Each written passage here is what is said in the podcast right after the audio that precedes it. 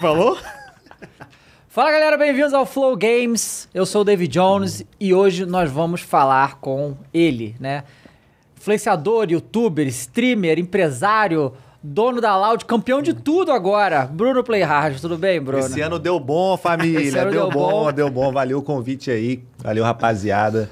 É prazer estar aqui com o David Jones. Tem passo que eu não te vi. Tem deve passo, fazer, desde tipo, pré-pandemia, né, cara? Muito tempo, Muito uns cinco tempo. anos. É. Você não tanto tempo, É, né? deu- Porque não ontem. estava anteontem gravando. Hoje quem vai fazer o programa comigo é o Shep, tudo bem, Shep? Opa, prazer, tê-lo prazer. aqui. Primeira vez que estamos Prazer. aqui fazendo juntos. Enorme estar aqui no Primeira no Flow vez Games. juntos? É, É, Que porque da hora. tô no MD3, eles no Flow Games, primeira vez que agora estamos aqui convergindo. Uma honra estar Pois aqui. é. Rapaziada, é, lembrando que você pode mandar mensagem pra gente falar no final junto com o Bruno. É, vai ser Superchat, ou então Instagram, né? Arroba TV, ou então mensagem na nossa plataforma, que os links estão todos aí também. E hoje, especial, hein? A gente vai voltar a fazer o emblema, só que o nosso emblema aqui do Flow Games é muito diferenciado, tá? Tanto como ele é, quanto que como você pega ele. Então, bota aí, Mondoni, pra galera ver. Ô, louco. Caraca, eu tenho pro É o metaverso, holograma, mano. exatamente. Esse holograma aí, que é o nosso. Cara, ficou muito Fazendo L. foda. Muito foda. Ó, eu não Aqui, ó, tinha visto ainda. aqui, ó. Primeira vez que eu tô Nossa vendo. Fazendo o L ainda, tá? Você é louco, mano. Ficou muito bom isso aí, velho. E pra você resgatar isso, tem o link na descrição, né? Ou então é no é, nv99.com.br barra flowgames, é isso? E aí tem um joguinho lá, que você vai jogar. Você você tem que resolver lá o jogo. Aí você consegue resgatar esse emblema, esse holograma excelente aí. Tá? Sensacional. Celularzinho na mão, que da hora. É, muito maneiro. Com a capinha da Era novidade. E aí você viu o holograma, gostei do negócio do holograma aqui. né? Bota o holograma é, aí, vamos mano. olha lá. Olha isso, mano. Cutucar o holograma. Tá outro patamar, mano. Irado, né? Muito maneiro. Bom, então é isso, rapaziada. Vão lá, vejam as coisas, resgatem o emblema, que só vai ficar disponível por 24 horas, já é o tradicional, né? Depois, quem resgatou tem, fica lá na sua conta, depois some, né? Você não consegue mais. Isso aí é muito, muito exclusivo, hein? Negócio legal, legal mesmo. Cara, que, que loucura esse ano pra Loud, né, cara? Que assim, acabaram de ser campeão mundial, campeão do CBLOL, campeão da Tudo. porra. Ganharam tudo esse Três ano, títulos nacionais e um internacional. Olha que coisa louca, né? E aí, assim, por exemplo, é, o futebol que eu acompanho muito, a gente sabe qual é, é, a trajetória indicada para um time ser campeão. O que, que ele tem que fazer, como que ele tem que proceder, a questão da gestão é extremamente importante. É, e esporte é um negócio muito novo ainda, né? Mas o, o, o que, do que, que você é, é, acha que vocês fizeram diferente esse ano para simplesmente varrer tudo? É, muita gente tá perguntando assim, tipo, porra, qual que é o segredo, né? A fórmula e tal. E assim, eu nunca fui um cara de esportes, até antes de começar a Loud, nem de acompanhar, nem de jogar competitivamente. Eu acho que não existe um segredo, uma virada de chave de um dia, tipo, segunda-feira tava perdendo e terça começou a ganhar tudo. É uma construção na cultura da própria empresa, da própria organização, que vai amadurecendo. Então, todas as pessoas que passaram até hoje pela Loud, seja um jogador de um time que fracassou competitivamente, ele traz a bagagem, ele ajuda a gente a aprender, ajuda a gente a errar ou acertar algumas coisas. E aí a gente, como dono de empresa, como qualquer gestor de empresa, desde o psicólogo, coach, o analista, o trabalho dele no fim do dia é manter, reter o que teve de coisa boa que passou e tirar o que teve de coisa ruim. E com a tendência, né, passar do tempo, é que você vai melhorando, vai ficando bom. E como a gente está com 3, 4 anos de organização, pode ser que tudo isso tenha culminado nesse ano que várias lines de vários jogos diferentes, tanto mobile quanto é, PC, FPS, MOBA, é, tiveram sucesso. É claro que tem ali a gestão dos esportes que faz ali o, o quase que o playbook, né, de como que vão trabalhar no ano, como que vão se planejar, aprendem de uma line e levam para outra, então isso é muito importante, todo esse trabalho. Então, competitivamente, eu acho que foi essa mistura de coisas que ajudou a gente a ser tão vitorioso esse ano em comparação com os outros anos. Assim, não tem uma fórmula mágica, mas tem um padrãozinho na Loud. Eu não sei se tem no Free Fire, inclusive eu queria saber de você, que assim, nos jogos da Riot, no LoL e no Valorant, vocês fizeram um padrão que foi misturar novatos, muito novatos, com grandes referências. Não sei se no Free Fire foi assim, mas no, no Valorant vocês pegaram Saci, Sadhack, Pancada e botaram Les e aspas novinhos, moleque nunca tinha jogado nada praticamente. No LoL, vocês pegaram também ali dois jogadores super base e pegaram também um novinho. No Free No Free Fire é sei. assim também, cara. Aí. Se for olhar, é assim também. Que a gente tem o time que ganhou a LBFF foi disputar o Mundial. É composto de tantos jogadores que jogam, que também são novos de idade, por causa que o jogo, no geral, não tem ninguém mais velho, assim, jogando, mas que já disputam a... Nos três anos de competitivo foram para tipo, jogar três mundiais, então, caras que já trazem uma bagagem tipo Cronos, né, que ajudou muito a trazer essa bagagem.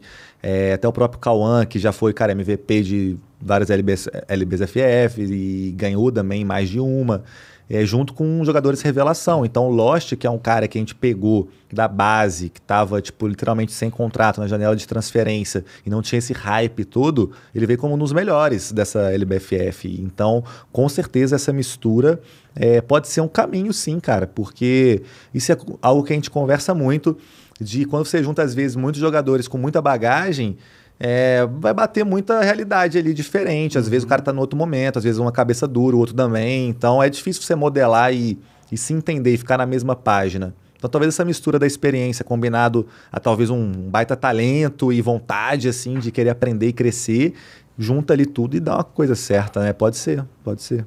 É porque são quatro, eu falei três títulos no ano, são quatro títulos, porque vocês ganharam os dois splits Foi, de Valorant. Os dois né? Valorants, o CBLOL, a LBFF, LBFF, e aí os Champions agora. Então esse ano foram os, esses cinco principais, assim. Sim. Aí teve uns campeonatos menores, tipo de Free Fire emulador, a gente não conta tanto, porque a Garena não trata como oficial. Okay. Porém, é uma vitória. Porque é um cenário... Ah, vocês ganharam também? A gente teve títulos esse ano de campeonato no emulador de Free Fire. Então, só que aquela coisa, tem muita gente que fala que por não ser a publisher fazendo o campeonato, não conta como esses títulosões, assim. Entendi. É como se fosse esse tipo GGWP, ou então uhum. campeonato da, da, da, GC, não sei, alguma coisa assim, sim, sabe? Sim, entendi. Cara, você é. Sabe, a gente se conheceu já há anos e você não, justamente falou que nem eu, nós não somos de esportes, nunca fomos, tá? A gente só ah, sabe que tá lá, né?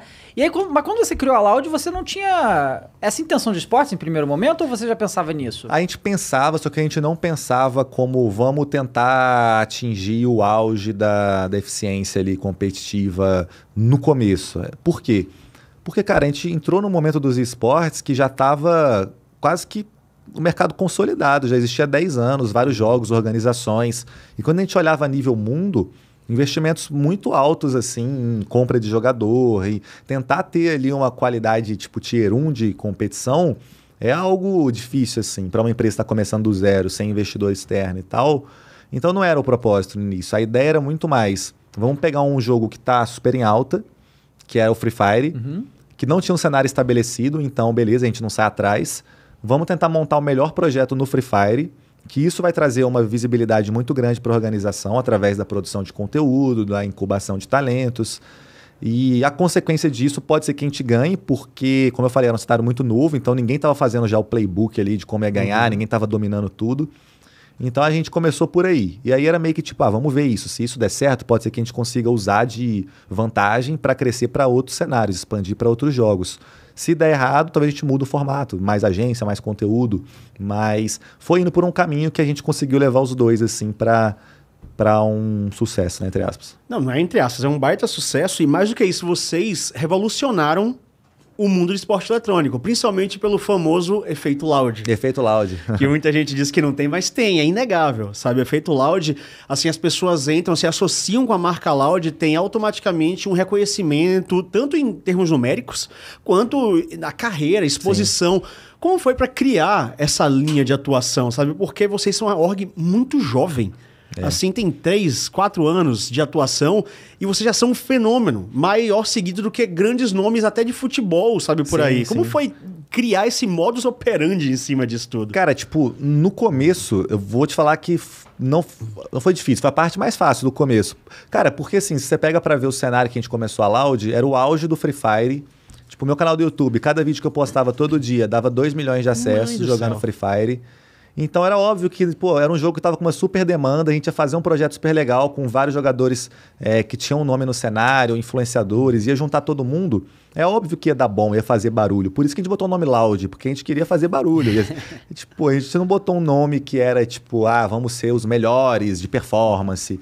Que a gente sabia que a gente ia causar de alguma maneira. E foi, tipo, dito e feito. No, foi nos primeiros três dias, o canal da Loud bateu um milhão de seguidores no YouTube, do zero, criado do zero.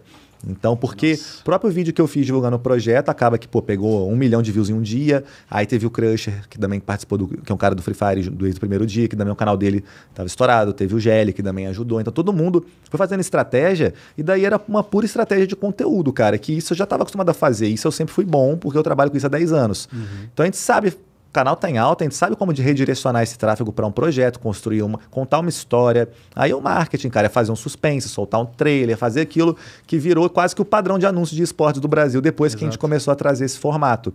E aí isso foi criando esse efeito loud. A galera, pô, cria demanda por algo, espera, fica ansioso, no dia que sai todo mundo vai. Fazer essa conversão é toda uma ciência por trás ali, não foi no freestyle, na sorte. Lógico que não. Porque eu tinha passado por três jogos que eu vi isso acontecer, sabia como aproveitar os momentos sempre fiz muito conteúdo, cara, é o que eu mais sei fazer, assim. Então, é, essa parte foi, foi assim. E aí, da consequência disso, foram vindo outras coisas, outros sucessos, desde a parte comercial, a parte competitiva. E a empresa foi se tornando, foi se formando o que, é hoje, assim, que referência em várias coisas, acertou muito. E no caminho a gente com certeza errou muita coisa também, sabe? Cara, então, o, esse que eu, que eu, que eu ia perguntar justamente, como que é hoje para vocês trazerem alguém para a Loud? Porque assim, vocês hoje não. Quer dizer, não sei, né? Você que me diz. Mas vocês, além de influenciadores, gente importante né, aqui, que de certos jogos e tal, que vocês provavelmente definem, vocês também estão trazendo jogadores, né?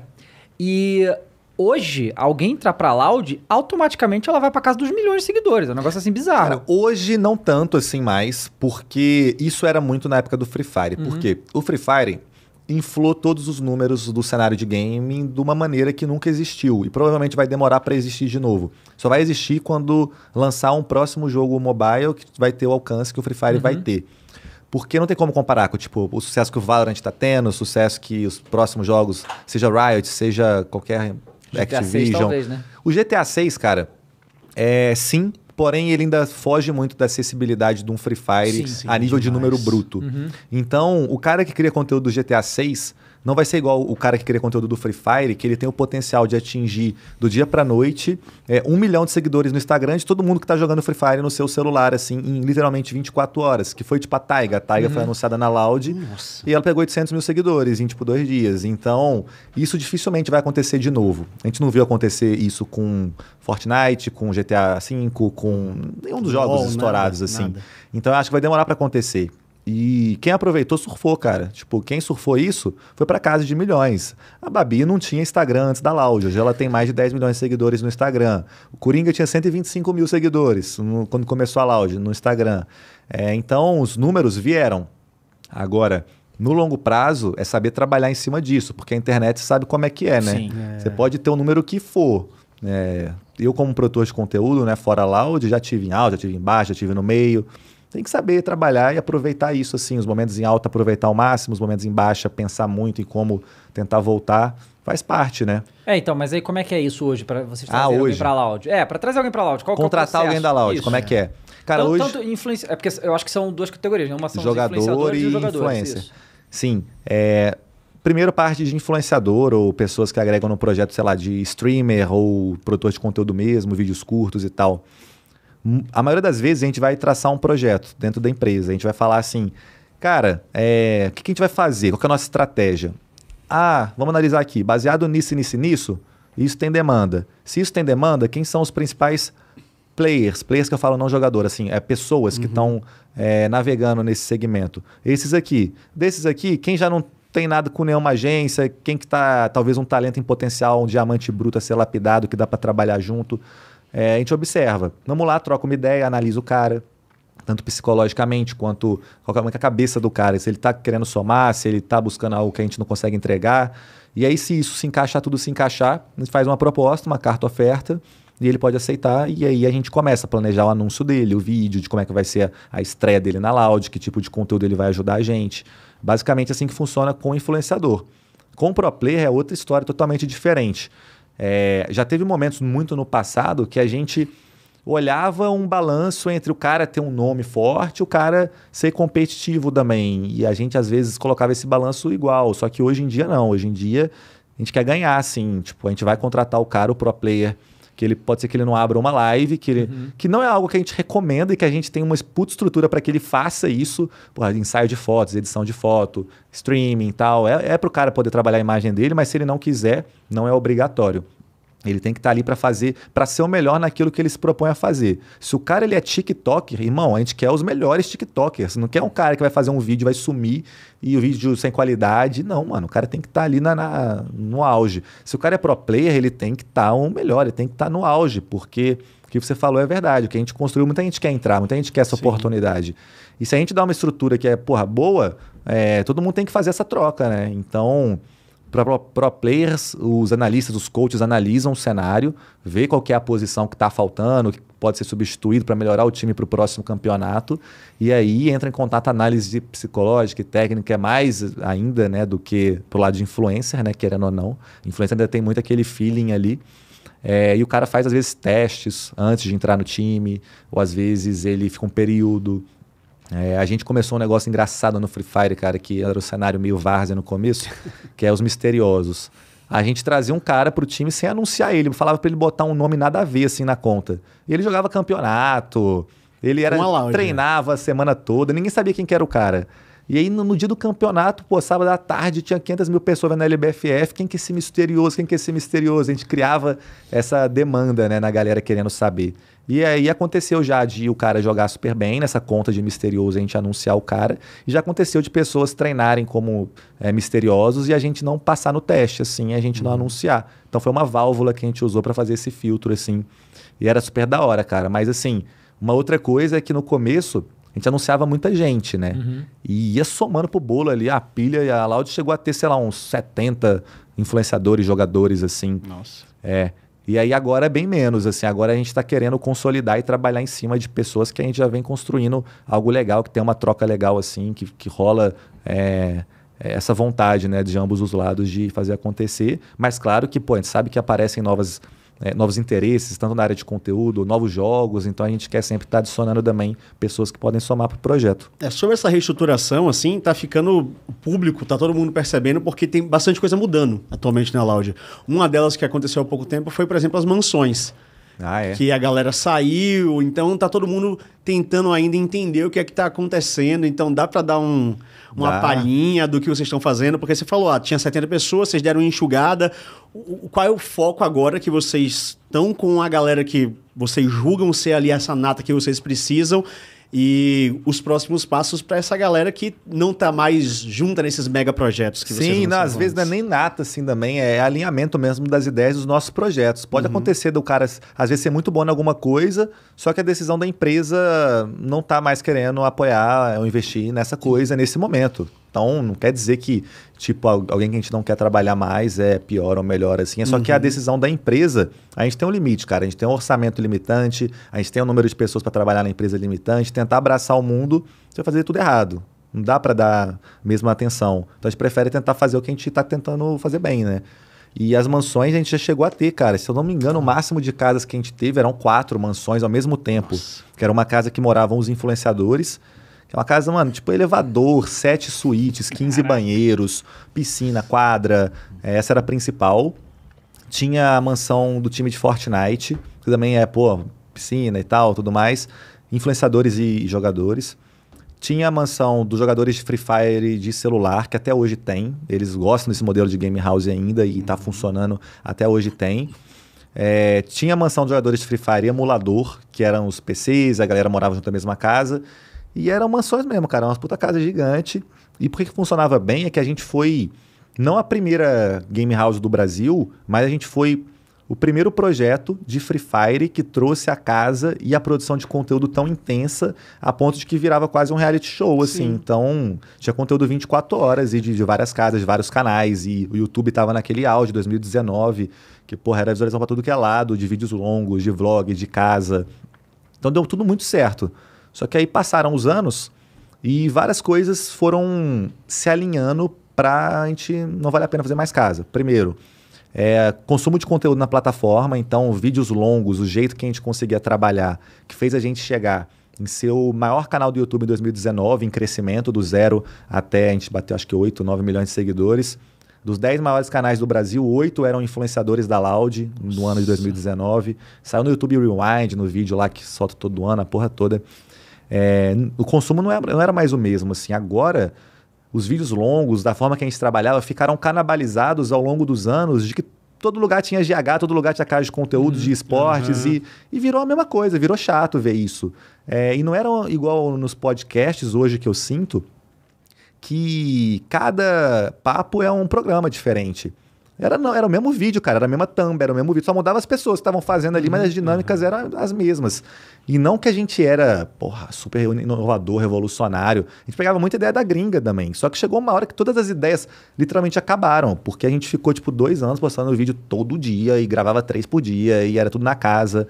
Chegou uma hora que ficou até batido, ficou uma coisa cringe, assim, de. de- e não tava virando, não tava dando visualização, e tava estressando a galera que morava na casa. Ninguém quer morar numa casa cheia de produtor de conteúdo por dois anos. E misturar pessoal e profissional, por melhor que fosse a estrutura, cara. Comida era porta tudo liberado, cozinheira e tal, manutenção, limpeza. Tinha seis funcionários todos os dias, assim, na casa, para cuidar do conforto e tal. Não tinha que comprar nem papel higiênico, irmão. Era tudo suave, era tudo. parecia um hotel. E é muito caro fazer isso. É, muito caro isso que eu falar. É, tipo, a nossa casa principal, um custo mensal dela ficava hum, entre 150 mil reais, assim. Nossa. A principal. Se for olhar, tinha quatro casas, assim. Quando você olha pro dinheiro indo, indo, investido, investido, e o resultado não tendo, por conta de vários fatores externos, às vezes, não vale a pena, tá ligado? Sim. É, e a gente teve que se readequar aos formatos de conteúdo, à frequência de conteúdo, porque o nosso objetivo no final do dia é impactar pessoas, é levar nossa marca para o máximo de pessoas possível. E se isso é, precisar, se isso necessitar da gente mudar o nosso formato de conteúdo pra, de vídeo longo para vídeo curto, a gente vai fazer, cara, porque é o nosso trabalho, né? Não é a questão que a gente tá gosta mais de um, gosta menos de outro. Eu adoro vídeo longo, tipo, porra, eu cresci né, com isso, eu comecei tudo com isso. Você deve ter o mesmo feeling. Porém, se não dá certo, eu preciso fazer outra coisa. Exato. Se não, é tipo um cara que trabalha com dentista e ele vê que outra coisa tá dando bom e ele vai ficar na mesma, ele vai ser fracassado, tá ligado? É, e às vezes eu fico mal por causa disso. Já tive momentos difíceis de ver o que, que eu gosto e ver que o que, que eu gosto não tá dando certo mais, sacou? Quem é produtor de conteúdo sabe disso. Então a gente teve que mudar e, porra, tem dado bastante certo. A gente foi a organização de esportes mais relevante no TikTok no último ano, é, no Twitter também. A gente está atacando outras redes, tem pô, a equipe trabalhando em cima. E os vídeos longos a gente diminuiu para uma vez por semana. É o podcast, a gente traz, porque o podcast, qual que é a sacada? Tipo, pode ser que o programa não dê tão bom, igual um vídeo viralzão, assim, desafio e tal, mas os cortes depois, o potencial de alcance da marca Enorme. é enorme, cara. Isso tá, tá provado, né? Então, eu acho super legal essas mudanças assim, e é todo um time trabalhando em conjunto para definir o que, a gente vai fazer nos próximos anos. E nesse meio do caminho que as casas foram é, acabando, né? E só que, tipo, ah, não é acabou, faliu a Loud, não, tipo, né? A gente mudou, mas a gente tem planos também. A gente quer fortalecer o modelo de game office, a gente quer fortalecer o modelo profissional de, pô, ir trabalhar num, num estúdio, ir gravar no É estúdio. mais saudável, né? Mais saudável pra todo mundo, cara. É legal quando a molecada se junta. Eu sei porque eu morei na casa. Eu participei do Final Level, que foi um projeto antes de existir a Loud, e eu morava lá. E é muito da hora, tipo, você ficar um ano morando, produzindo conteúdo, tendo ideia e, tipo, sendo incômodo. Você morar com pessoas que você nem tem nada a ver, tipo, seis influenciadores, cada um. Quando eu morava no Final Level, era tipo eu querendo fazer live, o chefe na academia com a música estralando, fanbaby num lugar, o rato borrachudo, cada um tinha seu rolê, sabe? Só que é da hora por um período. Por um período. Depois, Depois- você começa a ver o lado negativo, você que muda a sua fase da vida, às vezes você começa a namorar, quer namorar com sua namorada, família, você não consegue trazer sua família numa casa de influenciador. É, Cada um é maluco. então, tudo isso vai culminando assim, cara. E a gente agora tá trabalhando no próximo passo de espaço físico da Loud, que tá, vai demorar um tempo ainda, mas a gente tá trabalhando para ser uma coisa foda. E teve. A galera, é, tipo, chiou muito quando foi acabar as casas? Não o público, tô dizendo a galera que morava Que morava. casas. É. Cara, acho que não. De início é um baque, porque, porra, você mora, tipo, no Hotel Loud, que é tudo gratuito, e, e vai acabar a parada e tal. Só que, assim, claro que é um susto, ainda mais porque tinha pessoas que moravam lá dois anos. Sim. Só que foi uma decisão é, que era para ser, que era para acontecer. Não tinha como ficar empurrando do jeito que estava, tanto para a empresa, que não estava sendo saudável é, corporativamente, quanto para quem estava morando lá, que não estava sendo saudável psicologicamente ou produtivamente para eles. Então, depois que terminou, agora já vai fazer um mês e tal, eu tenho contato com o pessoal, vários, maioria, fala, caraca, foi muito bom ter acontecido aquilo. Agora eu tô em outra fase da minha vida, tá rendendo, tá fluindo, tô gostando do novo formato. É, e no final do dia eu acho que é isso, né? A gente sabe que existem momentos ali que você vai ficar receoso de sair da zona de conforto, mas que depois se provam que era o momento certo. É, inclu acontecer. Inclusive, tinha muita gente que já vivia isso. Tipo assim, eu, uma grande amiga da minha vida é a Bianca, né? A Taiga. E ela já tinha um apezinho enquanto ela morava na mansão. Tinha muita gente lá que já tinha o seu cantinho para respirar. Né? Então, eu acho que era um movimento natural, né? A galera sair. Porque é uma, uma coisa você tá lá acordando, você vai comer é conteúdo você comendo. Você é acorda, conteúdo, as alguém... meninas falavam muito isso. Eu Pegadinha. acordo sem maquiagem, é. tipo de pijama, e tem oito pessoas da produção montando set na uhum. sala da minha casa. Isso não é da hora. Pode ser da hora por um ano. No começo ali você fala, uhum. porra, que foda, tô morando no Big Brother, é uma coisa assim. Porque a realidade é que não é no longo prazo, cara. Todo mundo que mora concorda com isso, assim. E assim, vocês setaram um padrão quando vocês surgiram. E todo mundo começou a seguir esse padrão. E aí agora vocês estão mudando. E isso pode setar mais um padrão. Assim, é muito difícil você ser sempre essa grande referência no cenário. Vocês fazem isso o tempo inteiro com muita gente. Vocês estão atacando várias áreas. Então, vocês têm o esporte, vocês têm o conteúdo, vocês têm música. A, a Bianca mesmo, lá, está lançando música agora. Então, vocês cobrem muitas coisas ao mesmo tempo. Como é essa loucura de vocês tomarem conta de tantas iniciativas? O Coringa agora fez a baguncinha. Porra, foi foda. Nossa, eu tava em Salvador, querendo estar em São Paulo para estar tá lá. Então, assim, vocês abordam muitas coisas ao mesmo tempo. É, é, muito complexo você poder fazer isso tudo. E tudo que vocês fazem é gigante. É. A gente está nessa vibe agora de tentar fazer tudo que a gente considera que é foda, que vai dar certo. E se não der certo, entender que por que não deu certo, dá para adaptar, mudar, ou se não focar em outra coisa. Porque só assim, né, que vão ficar marcados projetos que deram certo na vida. Se a gente não tivesse tentado fazer nada que deu errado, a gente já está um time de Free Fire até hoje. Então eu acho que é da hora você mencionar vários projetos legais que a gente tem, igual tiveram vários que talvez não foram tão para frente e às vezes o pessoal não sabe tanto, ou então a gente consegue substituir por outra coisa no meio do caminho, pivotar as ideias. É, é difícil ser referência porque muitas vezes a galera espera muito, cobra muito. Não só competitivamente agora, que tipo, imagina ano que vem, se a gente ganhou tudo esse ano, como é que vai ser para ganhar tudo ano que vem de novo? Isso é uma cobrança, tipo, diária da Loud. Ah, Loud faliu de conteúdo. Porra, os vídeos pegavam um milhão, agora os vídeos estão pegando 400k. Meu Deus. Oh, meu Deus. Então, assim, tipo, é, depende. O YouTube tá uma loucura, cara. Ah. O David Jones, porra, eu porra. sei que ele é o rato disso também, que ele é das antigas, então ele sabe muito bem do que eu tô falando. Mas tem a parte boa, a parte ruim. Tipo, ser referência é bom que a gente é, começa um, um, um, pé na frente, então com a galera para tentar equiparar, vai demorar um tempo até chegar. E muitas vezes a galera, eu acho isso foda, inclusive, porque a gente faz muito isso. Vê alguma coisa foda da gringa que deu certo e traz para o nosso estilo e tenta melhorar. Então, eu não acho que é cópia, não é, porque todo mundo uhum. que trabalha com internet, conteúdo, entretenimento, sabe que várias ideias são referências. Sim, claro. É, então eu não, não fico nessa também de tipo, ah, tá copiando, não tá. Eu só fico puto às vezes, e eu ficava muito mais no passado nesse negócio de caso de conteúdo, quando os vídeos eram iguais. É a mesma thumb, mesmo vídeo, ah, mesmo título. Só muda a pessoa. Só muda a pessoa. Então, isso na, na época eu ficava. Mas hoje em dia eu entendo que é tudo uma mistura e não tem por que ficar falando que você fez primeiro. Eu acho que é de boa. É, assim, é, essas coisas que você está falando é, é, justamente isso. Você. A, a, coisa mais legal, principalmente nesse meio que a gente está, porque o meio permite isso, é, é ser disruptivo, entende? Quando, por exemplo, você, o cara tem uma companhia aérea, certo? Pro cara ser disruptivo nesse mercado é uma parada muito difícil, né? O cara inovar e tal, nesses mercados muito complexos. Como a gente faz mercado de conteúdo, que é basicamente criatividade, é legal ser disruptivo porque a maioria das pessoas não é, né? Então, a maioria fica na zona de conforto, a maioria não se mexe. E uma coisa que eu falo há anos já é que a única coisa constante na internet é a mudança. Né? E o, o que você está falando foi, é, é, uma aula de como lidar com essas coisas, não é à toa que a áudio é tão bem sucedida. Porque é, a gente teve, por exemplo, ano passado, a questão da queda da, do sub da Twitch, né? Que foi um baque gigante.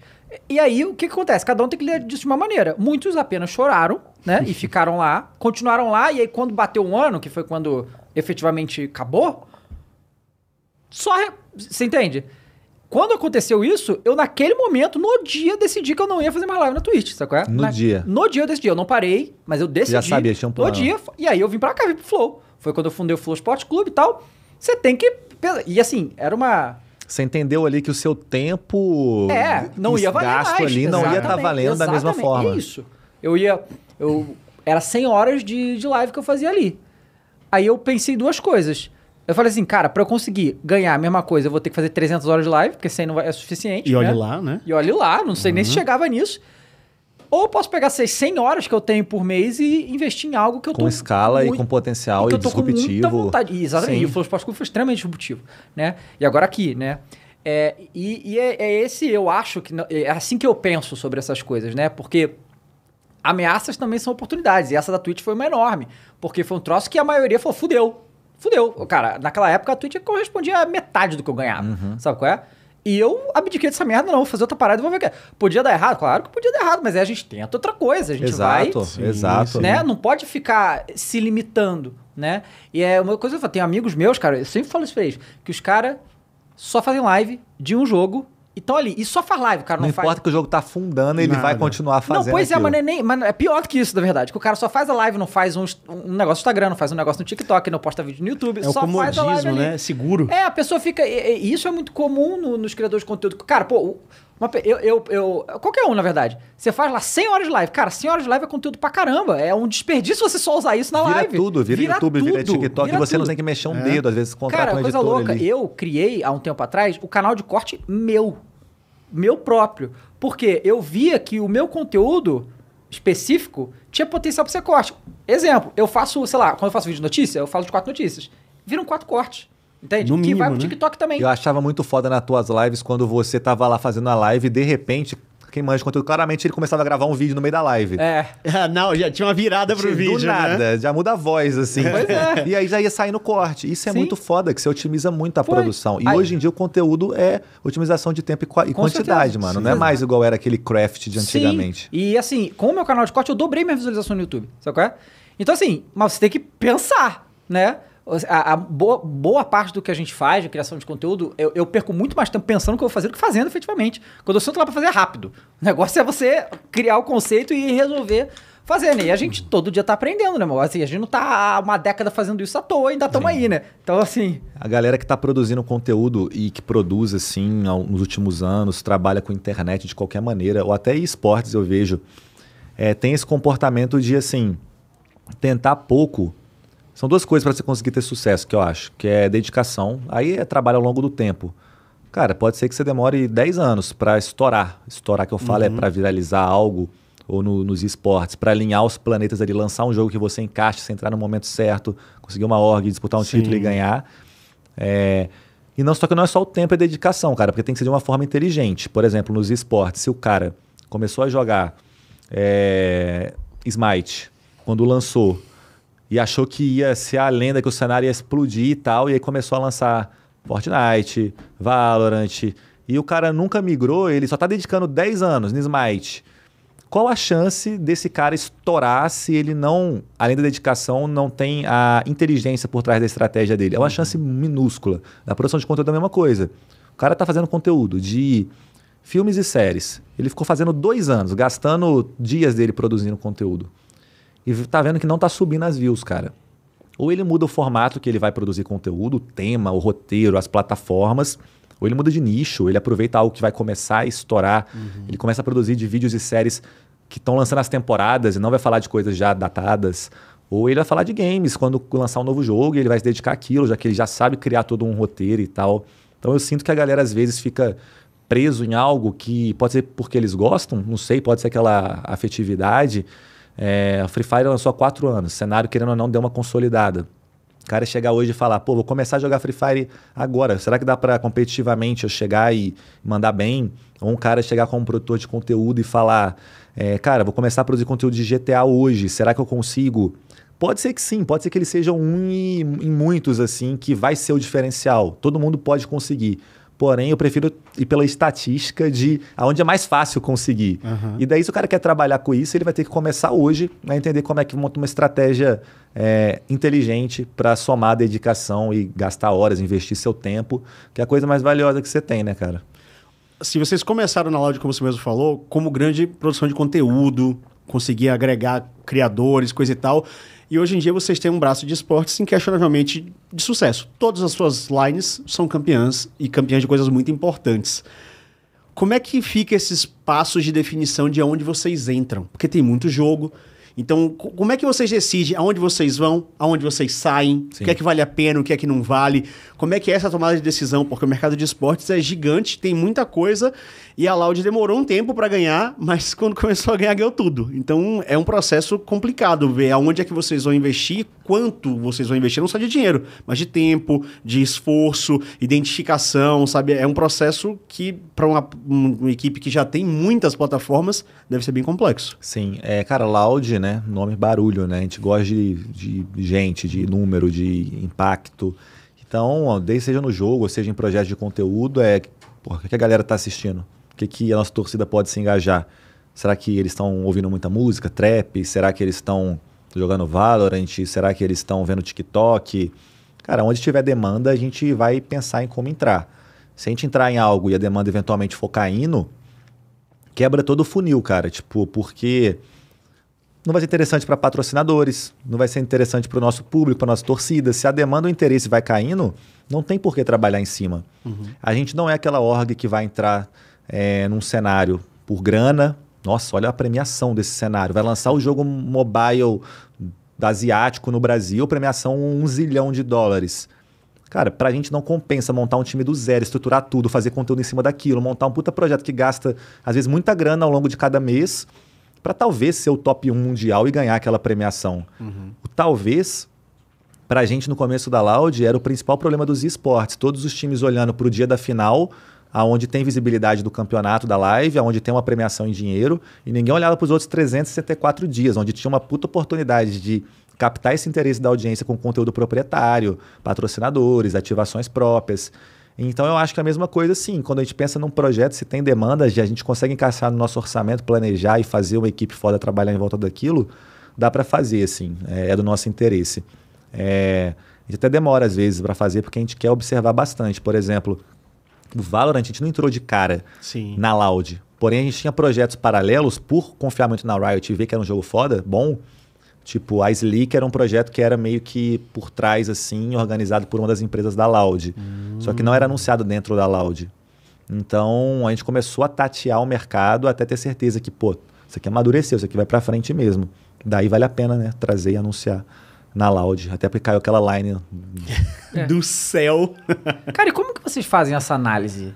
Vocês têm alguém de TI que consegue mapear isso? A gente tem olhado cada vez mais dados. é, então, tipo, isso. Muitas empresas agora, que a gente está se profissionalizando mais, está trabalhando mais com dados. Hoje a gente é um grupo de sete empresas, a Loud é uma delas. E Nossa. é, a gente é uma holding, tem agência, tem produtora, tem a Loud, que é o- a- o time de esportes e tal. E no começo era muito no feeling, porque assim, tipo, eu produzo conteúdo há 10 anos. Se eu não souber olhar pra internet o que, que tá dando certo e tá dando errado, eu posso desistir. Então foi muito no feeling, assim, no começo. Mas agora, que são muitas pessoas, às vezes eu nem sei o que tá acontecendo, nem eu, nem meus sócios. é, a gente tem uma visão, sim, estratégica do mercado global de games, de conteúdo, porém a gente está fazendo mais dados analíticos. Então, pesquisas, às vezes, saem no Twitter, nas redes da Loud. Ô, galera, responde isso daí. Isso tudo ajuda muito a gente definir o que a gente quer fazer, como que a gente vai fazer. É, ou então, através dos analíticos das plataformas, como é que está sendo o nosso público-alvo, o que, que eles estão consumindo mais, qual que é o comportamento deles. Eu acho que essa é a forma mais inteligente de tomar decisão, é, observando dados, cara. Tipo, dado é segredo de quase tudo, assim.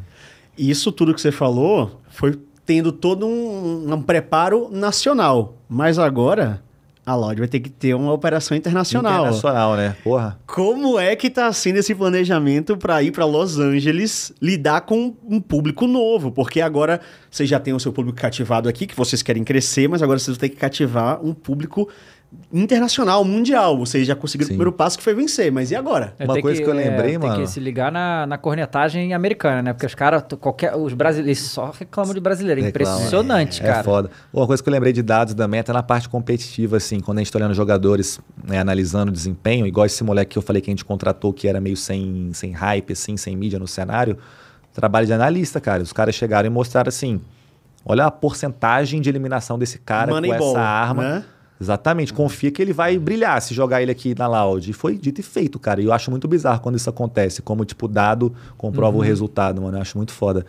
É, sobre essa operação aí, Loud, que foi anunciada na franquia agora, que vai ser internacional, a gente está muito feliz de poder representar um pouco, assim, o Brasil numa franquia é, de Américas, né? E que vai jogar em Los Angeles e, tipo. de- talvez nem nos melhores sonhos, assim, a gente imaginava que isso ia acontecer, a gente ia chegar, cara. Foi realmente um caminho bem duro. É, a gente sabe que não é fácil por Brasil lá fora, nos cenários de games. Porra, só ver a final da Champions, agora a galera torcendo pra Optic com força lá na Europa, os times que estavam lá na final. E a gente sabe que não vai ser diferente nos Estados Unidos. A gente vai continuar sendo, tipo, azarão. Por mais que a gente tenha ganhado. Cara, é. Azarão? Campeão do Azarão que eu falo é assim. Cara, tipo, querendo ou não, a gente foi bem na Master, ganhou tudo, a gente tinha um time- o mesmo time e os Sim. caras botaram a gente no Tier D. Ah, mas maluco.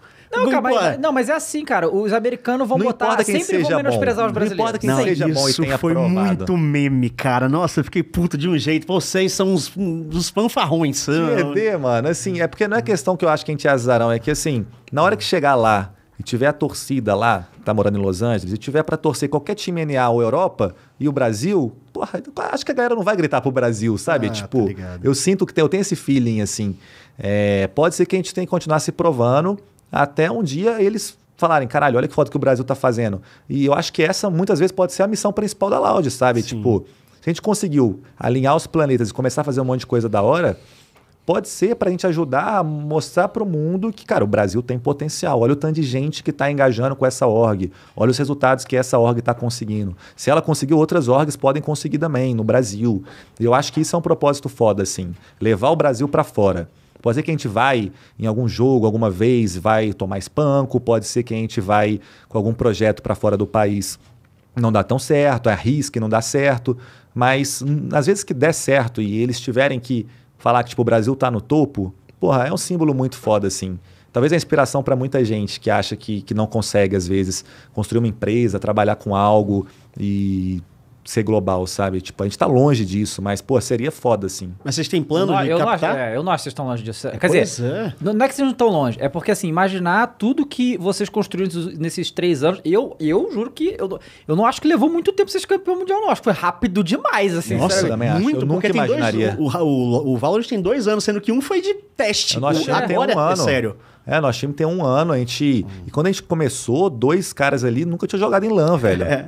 Então, pra mim ganhar o título mundial, às vezes eu fico naquela.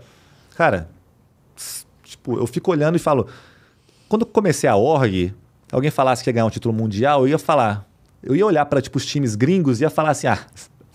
Tal, talvez, mas Um dia. Um dia, um dia. Que depois que ganha, você fica assim: caraca, velho. Deu, né? Deu, porra, encaixou muita coisa. E isso talvez prova para próximas coisas que a gente acha que talvez seja impossível, de que não é, tá ligado? E, e o brasileiro, no geral, eu mesmo, eu sempre sofri um pouco com isso de, de me subestimar. É, até como produtor de conteúdo, antes de Loud existir, de falar assim, cara, tipo, às vezes nem era pra eu estar aqui, será que eu dei sorte? Aquela síndrome de impostor, sabe? Que sorte a nossa. Que sorte a nossa, né, mano? e aí, às vezes, vão acontecendo coisas que vão, vão motivando a continuar e falar assim, irmão, tipo, o negócio tá dando certo, vai, vai com tudo, vai de cabeça. E aí a galera lá de fora valoriza, sai muita notícia, os caras falam, hoje tratam a Loud muito bem. Tipo, a primeira notícia que saiu da gente, quando a gente estourou no número de alguma rede social, aí o título dela era, era em inglês lá, né, e tal. Era tipo, conheça a Loud, a, a maior organização que você nunca ouviu falar. Porque era pra lá a notícia. Então Aham. ninguém nunca tinha ouvido falar. Só que agora, de tanto começar a sair, é, tanto nesses rankings aí de engajamento das redes sociais que bate de frente com as orgs gringas, e agora nos títulos, no competitivo, isso vai colocando tijolinho por tijolinho. para pararem de tratar, às vezes, a própria Loud como um canal do YouTube, ou o Brasil como uma região subestimada. Então eu acho que faz parte do trabalho isso, e, porra, é sem palavras poder ajudar e somar, assim. É, eu acho que isso aí, por um lado, também é bom pra vocês. Porque o que acontece? A gente, obviamente, tem uma tradição no CS muito forte, né? E, cara, todo mundo sabe quem é o Fallen e o que, que ele faz, né? Porque depois que ele começou a ganhar os bagulhos, fazer o resultado, prestar atenção no que ele tá fazendo. E eu tenho certeza que ficou muito mais difícil pra ele depois que isso aconteceu. Caso você, a mesma coisa, quando eles estiverem subestimando vocês, porque acontece muito isso no futebol, né? Os times lá da Europa não fazem ideia do que são os times brasileiros. Só que eles são extremamente superiores. Então eles ganham mesmo. Sim. Nesse caso, completamente diferente. Enquanto esses caras não tiverem prestando atenção no que vocês estão fazendo, quando for enfrentar. Nossa, maço. É, exato, entende? Então, isso por um lado é bom. Ser o porque- underdog chegar de É, surpresa. porque uma né? hora eles vão começar a prestar atenção. E aí que vai ser o desafio, né? Porque provavelmente vai. ah, em qualquer es- esporte isso acontece, né? A gente sabe que esporte é uma coisa muito nova comparada a qualquer outro esporte. Mas com o tempo, né, o esporte vai evoluindo, vai mudando, as estratégias vão mudando, né, as coisas vão mudando, e aí tem que ver. Mas enquanto a gente vai prestando Sim. atenção, irmão, só vão tomar. Assim, vocês têm planos de conquistar fãs americanos, agora que vocês estão lá, de conquistar fãs europeus, ou o planejamento é Brasil? Assim, porque agora vocês são internacionais, isso é um fato. Muito mais do que só a franquia, vocês são campeões do mundo. O mundo tá olhando pra Loud agora. Vocês fizeram uma história surreal, sabe? É, são, vocês quebraram muitas barreiras. Além do título, né, a- o, o Bazuquinha, o primeiro PCD a ser campeão do É, isso mundo. foi foda. A gente tava falando disso hoje mais cedo lá, que eu tava no outro podcast. Muito da hora, cara. Tipo, essas barreiras. A gente às vezes quebra sem querer algumas coisas, assim, tipo, porra, não é. Nada é planejado. Ah, vamos bater esse recorde aqui de engajamento desse. Ah, não, vamos, vamos colocar um PCD. Não, tipo, Bazuca é foda, independente, Bazuca é foda, assim. foda, Bazuca é então, eu acho muito legal. A gente não tem planejamento hoje de, tipo, ah, vamos tirar o foco do Brasil, ou vamos diminuir o foco e vamos começar a expandir nos Estados Unidos. A gente acha que isso pode acontecer um pouco naturalmente. E foi, tipo, cara, foi uma confusão esse ano, assim, para tudo rolar do jeito que tá rolando. E agora já começa. hum, Cara, parece que nem vai ter fim de ano agora. Já começa logo preparativos para o próximo ano, que tem muito a se fazer. E talvez um dia sim, eu acho que começar esse trabalho lá fora, a gente já vê. Eu achei muito engraçado um post que eu vi hoje, que era um cara, velho. eu Não sei se ele tinha postado em porra, japonês, em coreano, no Twitter, uma bandeja de Burger King e marcando a Loud e escrevendo umas coisas lá assim. Caralho! Muito louco, porque ele viu no logo da camisa do. Valorant que tinha o BK e tal. Então, isso é o tipo de coisa que eu começo a olhar e pensar. Existe muita oportunidade, talvez, né, comercial e estratégica de trabalhar esse mix, né, de Brasil, de América Latina e expansão, né? Então, acho que sim, a gente tem que planejar isso, mas a gente dá, acho que dá para fazer muita coisa no Brasil, cara, que a gente Sim. não fez. O Brasil é gigante, o Brasil, porra, dá para fazer muita coisa ainda aqui, cara. O, cara, o Valorant, né? Ele é um jogo. É, naquela estratégia que você falou, né? Que o Free Fire era novo, ninguém conhecia e tal. E aí vocês fizeram isso no Valorant e tal. E é aquela coisa, a Riot, ela tem histórico do jogo que ela lança, ela vai fazer campeonatos, vai investir em esportes, coisa e tal. É, vocês já pensam no, no próprio. Porque a, é fora. Eu não sei se vocês têm time disso, mas a Valorant vai lançar um jogo de luta. Tô sabendo. né? E vocês estão pensando já nisso aí? Tem o Overwatch 2 esse ano também, né? Que vai levantar o Overwatch de novo, quem sabe, né? Isso é, isso é foda. A gente tava falando disso hoje com jogadores de Valorant, que assim, literalmente, o pancada, por exemplo, da Loud, na hora que ele viu que ia lançar o FPS da Riot, ele não pensou duas vezes. Ele tava no Crossfire, Crossfire. e tava tipo assim, mano, tem que ganhar um mundial pra fazer grana, pra ser bem sucedido. E aí, quando ele viu que era da Riot, ele já falava, ó, já vem um cenário aí, no mínimo igual o League of Legends, porque não tem como eles terem aprendido e lançar algo pior, né? E aí ele já migrou. E vários outros jogadores fizeram isso também. O próprio Saci, cara. Tipo, Sim, do o LoL, Sad Hack. Sad ele tava Hack. no Paladins antes. Paladins. É, e a gente a mesma coisa. Quando vê que a Riot tá fazendo, se não olha, você é louco se você não olhar para isso, baseado no, no histórico que eles têm até hoje. Não é qualquer um que tá lançando um game. Porém, sempre vale pensar e estudar o mercado, entender das nossas premissas. Ah, será que tem demanda? Será que o cenário de FPS é algo que no Brasil foi relevante até hoje? Sim, pra caralho. Será que o cenário de jogos de luta foi? Hum, será que o da Riot vai mudar esse ponteiro? Talvez, não sei, sabe? Não sei. Foi um pouco parecido com os MOBAs de celular, né? Que, tipo, quando ia chegar o Wild Rift, ou Arena Valor, ou Honor of King, etc. Todo mundo, caralho, esse MOBA de celular aqui, premiação é 50 zilhões de, de dólares na China, joga um trilhão de pessoas, joga. No Brasil vai ser o estouro, vai ser o auge. Já passou um tempo aí assim e a gente não vê a demanda real. Real. Pode ser várias coisas. Pode ser que não está acessível o suficiente para a galera do mobile. Pode ser que a galera do mobile nunca tenha parado e olhado pro LoL, então eles não estão nem aí para MOBA porque não importam mesmo, eles são do mobile. Então eu acho que é sempre olhar e observar, cara. Tipo, não é que a gente não acredita no poder de um jogo de luta da Riot, é só que eu acho que, que tem que agir com cautela. Não é, É. dá pra emocionar, assim. Eu, eu posso falar por minha experiência, porque assim, eu, eu jo- jogo de luta é tipo um dos meus estilos favoritos, sabe? E eu fui vendo que antigamente, quando a gente era moleque, cara, os fliperama era só jogo de luta, né? Sim. E aqui no Brasil, existe muita gente jogando que curte pra caramba. Inclusive, a gente tem vários jogadores que são nível mundial aqui, de vários jogos de luta. Só que a audiência não tem. É. Isso que é louco.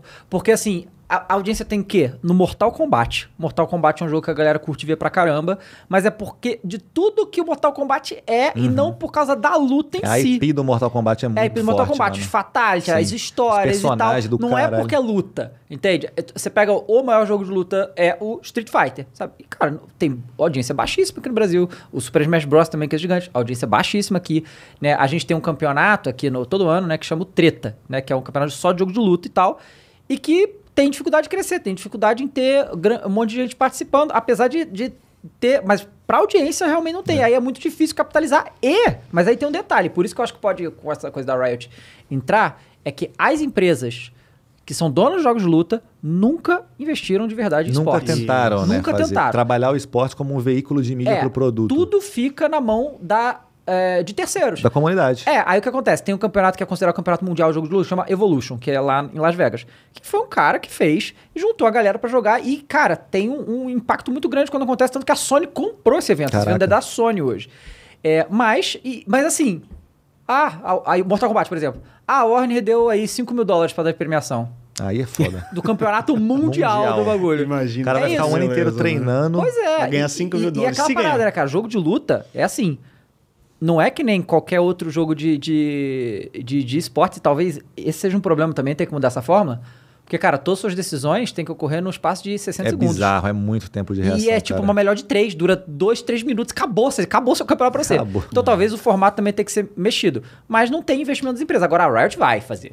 Então eu tô muito curioso pra ver o que, que a Riot vai fazer com o jogo de luta, porque o cenário tá, tá totalmente aberto aí pra alguém chegar e meter a mão. Uma coisa que eu acho foda não ter o impacto que deveria ter é jogo de futebol no Brasil, Sim. nos esportes. Cara, Pois é. isso é- Mas pra aí, mim não faz sentido nenhum. eu entendi um pouco no MD3 com o Wendel Lira. Wendell Lira, Ah. Ele explicou... A culpa é da EA, né, cara? A A culpa culpa é é da do EA. É jogo. sempre, né, cara, É por- do desenvolvedor. Ele tava explicando o negócio de que você tem que botar no mínimo 30 mil reais no- nas cartinhas, você tem que abrir pra Pra fazer um time. competitivo. pra- pra- minimamente. Minimamente. E você depois perde esses 30 mil reais. Quando muda a season, as cartas vão embora. Aí é foda, né, mano? É, você tem que ser milionário pra jogar. Assim, o jogo ele é feito pra você não competir. Sim, pois é. né? É, é feito Que pra EA loucura. ganhar dinheiro, né? Aí eles Só ganham. Isso é ridículo, né, Ridículo. cara? O futebol no Brasil não tem a visibilidade absurda no competitivo. Qualquer um ia entender um jogo de FIFA, de whatever, assim, na TV. É, mas o, o custo de entrada é muito grande. Tem, é, o FIFA é um dos jogos mais vendidos do Brasil todo ano, Sim. mas é pra galera jogar na brincadeira, entendeu? Pra jogar Isso é sério não bizarro. dá. Todo mundo já jogou FIFA, É. mas ninguém para pra ver um campeonato. Não, Louco. Muito louco. Não, a, a Loud tem esse, esse quesito de evolução há muito tempo. Você fundou junto com a galera para, claro, ter esse, esse resultado que vocês estão tendo, mas assim, se imaginou, você e o seu sócio, o Jean e a galera, que ia ser dessa proporção, porque é muito grande, cara. Assim, você tem como projeto um alcance absurdo e você tem membros individuais deles que são coisas de louco, né? O Vitor, o Coringa é surreal, você tem a Babi, a Voltan, Taiga. Vocês, assim, de maneira honesta, vocês achavam que ia chegar no, nesse período de tempo, nesse grau que vocês têm de sucesso e alcance? Jamais, mano. Não tem como falar que sim. Tipo, é porque nunca, Honestidade, nunca né? existiu. Tipo, nem nos melhores cenários a gente conseguiria imaginar. Porra, tem galera que fala assim, ah, eu já sabia, eu porra, sempre miro de começar, se não for pra começar assim eu nem começo. Tipo, só que não tem como saber, irmão. Tipo, foi um tiro no escuro e só dá certo se você arriscar lá atrás e começar, sabe? Então eu acho que foi um pouco disso. É um dia de cada vez. Não tem como imaginar. E eu já falei isso, cara, dezenas de vezes ao longo da história da Loud. Cada ano, cada conquista que a gente tem, eu falo, eu não imaginava que a gente chegaria aqui. Ó, eu não imaginava que seria isso um dia. Então a gente usa muito assim, ah, é só o começo. Não importa quão grande fique, a gente fala, é só o começo, é só o começo. Porque a gente não sabe, sabe, onde, onde vai chegar. E assim, voltando a esse papo do internacional, vocês agora têm uma parada muito problemática, mas é um ótimo problema, porque vocês estão na franquia, que é vocês ter que disputar literalmente direto agora com o mercado internacional. Vocês são campeões do mundo, vocês têm cinco dos melhores jogadores do planeta Terra de Valorant. Só que agora vocês vão ter que disputar essa galera com a organização gringa. Sim. Né? E o dinheiro dos caras vale cinco vezes o nosso. É. Né? Como é que é lidar agora com esse mercado predatório? Porque uma coisa é você ser a loja no Brasil, agora você vai ser a loja nos Estados Unidos. Sim. Né? Com seus jogadores sendo amplamente focados por todo mundo. Então, assim, que- quem, não é o, quem é o maluco que não quer um aspas, Exato, um les, um, dele, né? saci, um side hack, um pancada e um bazuca no time, sabe? Sim. Eu vou dar minha visão bem de fora, porque essa parte não sou eu que trabalho Claro. quase nada. Eu sei por alto assim, as coisas que acontecem de negociação de jogador e, e co- competitivo e negociações. A gente tem o departamento lá todo. Porém, o que eu acho é que assim, é, como que é o modelo de contrato do jogador de esportes? Ele recebe um salário X, que é adequado ao mercado dele. O nosso salário X no mercado brasileiro, porra, tipo, é extremamente bom, Valorant, etc. É, no internacional, se você for olhar, é horrível. Porque lá é absurdo, cara. Lá os patrocínios do- dos caras, além do dinheiro valer cinco vezes mais que o real, as cifras são outras cinco vezes mais do que o real em tudo. Por todos os anos que o mercado foi se desenvolvendo lá, existe toda uma bagagem nisso. Economia é outra, é outra economia. Então, é muito difícil. E no fim do dia, todos esses contratos com jogadores têm uma multa, né? Que é assim que muito time também usa para caixa de investir, operação. Se chegar um dia alguém que joga para Loud e algum time de fora fizer uma proposta e falar, ó, eu quero comprar esse cara, ah, não quero, eu quero tanto, e o cara pagar, é isso, sabe? Tipo, é assim que funciona. Não tem. Eu acho que não existe essa. É foda falar pelo outro, porque a gente nunca sabe o que, que o outro tá passando no momento da cabeça dele, da vida dele. Pode ser que o cara fale assim, pô, meu sonho é ter a exposição de jogar por uma org NA, porque eu sei que NA é isso. Ou pode ser que o cara fale assim, eu sei que na Loud tem pessoas assim, e não só no Valorant, como em outras lines. Não tem dinheiro que faz eu sair da Loud hoje. Até eu fazer o X ou Y. ou- Hoje eu tô aqui porque eu tô aqui, é isso, é Loud. Então, eu acho foda, não julgo nenhuma das duas, assim, Claro. como errado ou certo.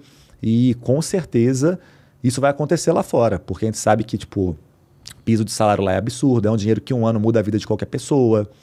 é, e faz parte dos esportes. E desde o dia 1 que a gente começou a organização, a gente sabia que esse momento ia chegar. Isso a gente sabia. Se chegar em algum momento que a gente for bom o suficiente para ser um tier 1 do Brasil, lá fora a gente volta pro tier D. Aí a gente. Então- Menos, vai, botar um, um- um- no máximo um B ali. É, e aí lá verdade. fora é outra história, cara. É outra história. É... Faz parte, cara. Infelizmente a gente está no mercado que é competitivo e a gente está na ponta fraca da corda. Então vamos trabalhar, vamos tentar fazer acontecer. Por isso que o apoio da galera é muito importante, assim, o apoio de quem está em casa, ajudando nos projetos, torcendo e engajando e apoiando os patrocinadores. Faz a gente conseguir ter, ter a força para alinhar com o propósito e aí a gente conseguir manter um time tipo desse nível, assim. Mas ainda tá tudo muito, tipo, pô, em aberto. E não só para Valorant, outras lines. Isso, isso acontece muito, cara. E assim, é, vocês têm uma quantidade de gente absurda que acompanha vocês, isso é óbvio, a gente já falou disso aqui de números, mas uma coisa que a gente estava até falando lá no Resenha Loud quando eu fui é da- de- desses números online se tornarem presenciais. Sim. Tem um trabalho grande que vocês têm que fazer aí, porque, por exemplo, uma coisa que a gente vê no, no CBLOL, né, que quando a gente tem os eventos presenciais, as torcidas Torcida são organizada da PEN. é, Doideira, muito hein? grande. A gente nem teve tempo de fazer a organização da torcida, entendeu? Tipo, Tem- vocês têm que fazer essa transição do online pro físico. Sim. Assim, a galera olha muito pra torcida da Loud e fala. "Ah, Não entende se é. Eles são muito jovens, porque a Loud trabalha muito com esse conteúdo, que veio de um conteúdo mais jovem e eles ainda não têm um ímpeto de sair, ou só eles não sabem que podem sair e vocês precisam transformar esse público digital em presencial também, porque agora tudo é presencial. Estão voltando pro presencial. Vocês estão com foco nisso? muito, mas muito. É, eu sempre gosto de entender os porquês das coisas, né? Eu acho que assim, se você pega a Loud, que foi um time que começou em 2019, um ano antes de começar a pandemia, então o que a gente teve para fazer nesse ano foi uma BGS ali mal mal, que a Loud nem era, ó, tipo, super conhecida, e mesmo assim a gente lotou vários stands lá. É, a gente subiu no stand do Fortnite, foi Banco do Brasil na época e tal, foi super legal, mano. E é, depois a pandemia entrou. E a gente conseguiu massificar essa audiência nossa ao redor do Brasil todo, com o Free Fire principalmente.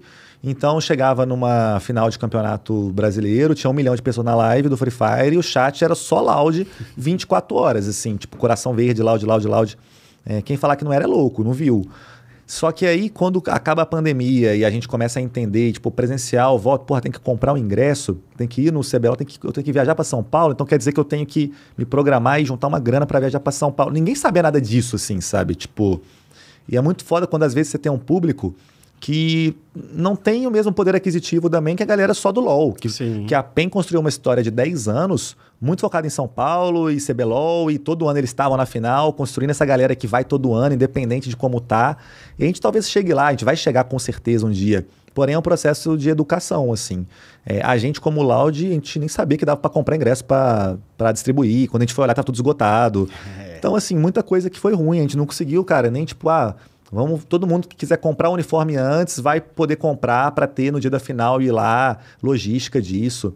Então, isso aí a gente errou muito, tá ligado? Só que a gente está trabalhando agora para consertar, né? Então, por exemplo, se tu pega o Mundial de Free Fire, que foi no Rio, quando antes da pandemia, que a Loud estava lá e tal, foi uma coisa orgânica e a gente mandou muita torcida para lá, cara. Era na Junesse. Junesse Arena. Gigante, porra, foi muito foda. E a nossa a maior, maior parte da torcida era Loud lá também, graças aos conteúdos e tal.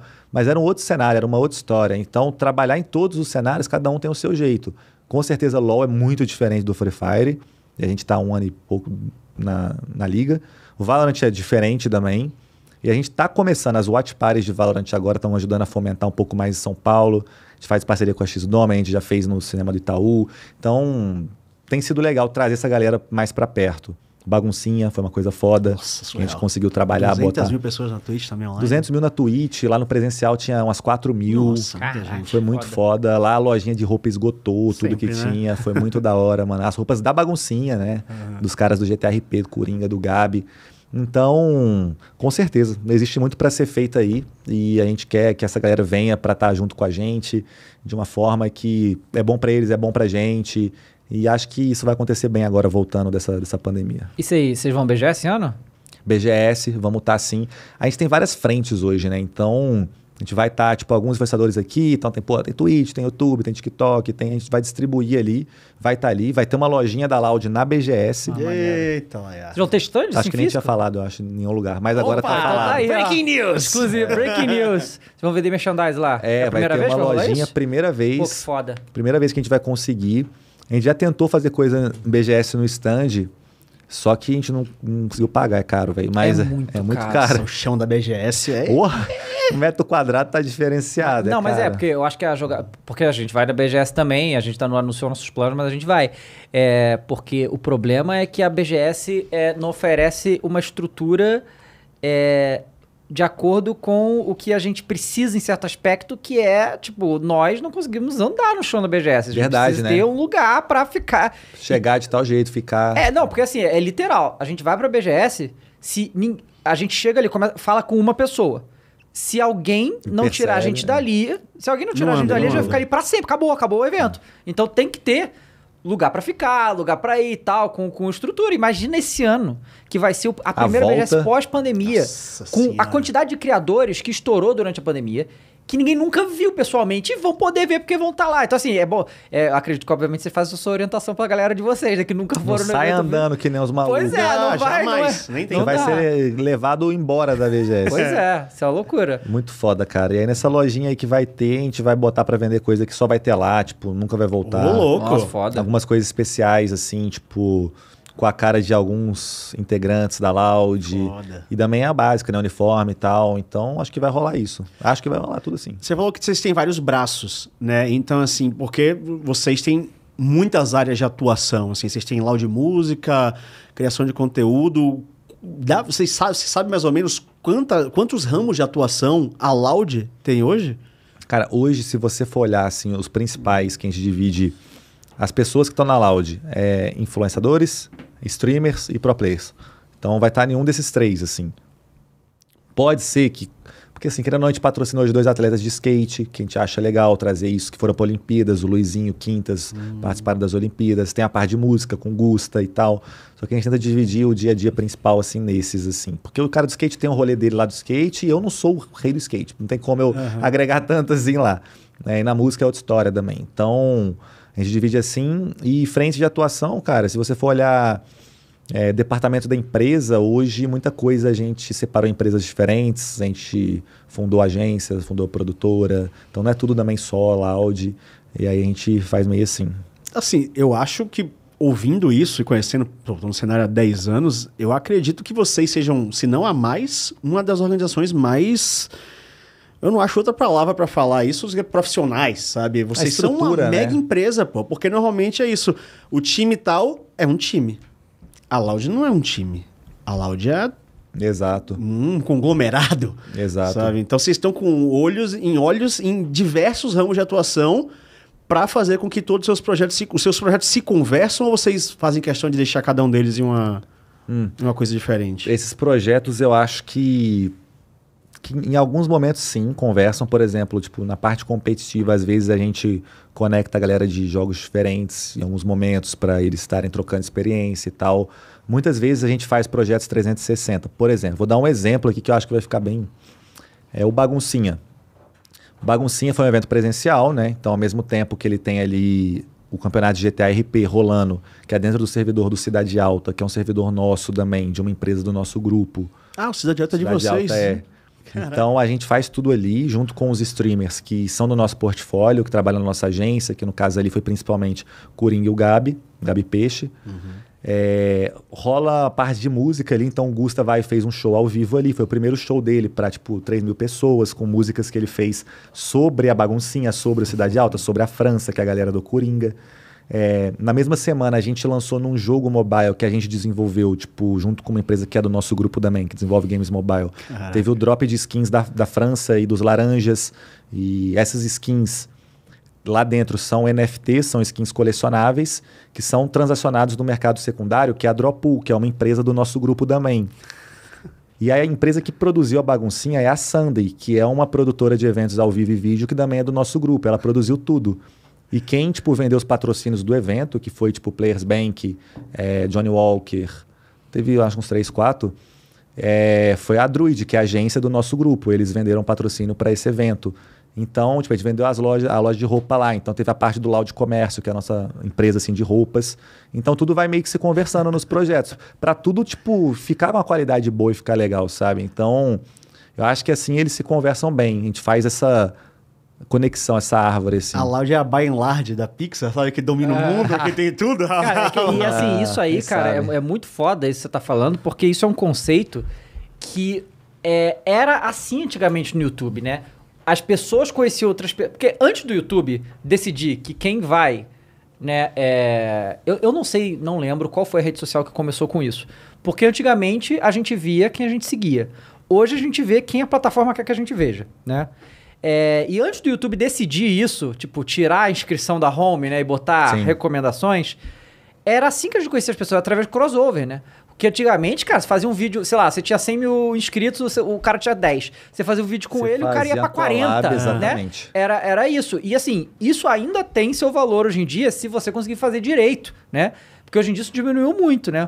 Mas isso você tá falando, tipo, quando as pessoas têm público gigante e se encontram em eventos específicos, que nesse que você né, falou aqui, é um negócio que dá um resultado muito grande, porque eu, eu, por exemplo, adoro crossover. Eu acho muito irado. Eu acho muito entre foda. qualquer coisa. Eu acho crossover uma parada muito foda. E você, além de fazer crossover dos seus influenciadores e tal, faz crossover das, Das suas próprias empresas. empresas. É, É. muito foda. A ideia é essa. A Space Caps, que é o nome da nossa holding, a ideia é ser uma plataforma de empresas, um grupo de empresas que todas elas têm como objetivo investir e ser dis- disruptivos, inovadores no mercado de gaming e o Web3, que é essa nova parte de tecnologia, blockchain e tudo mais.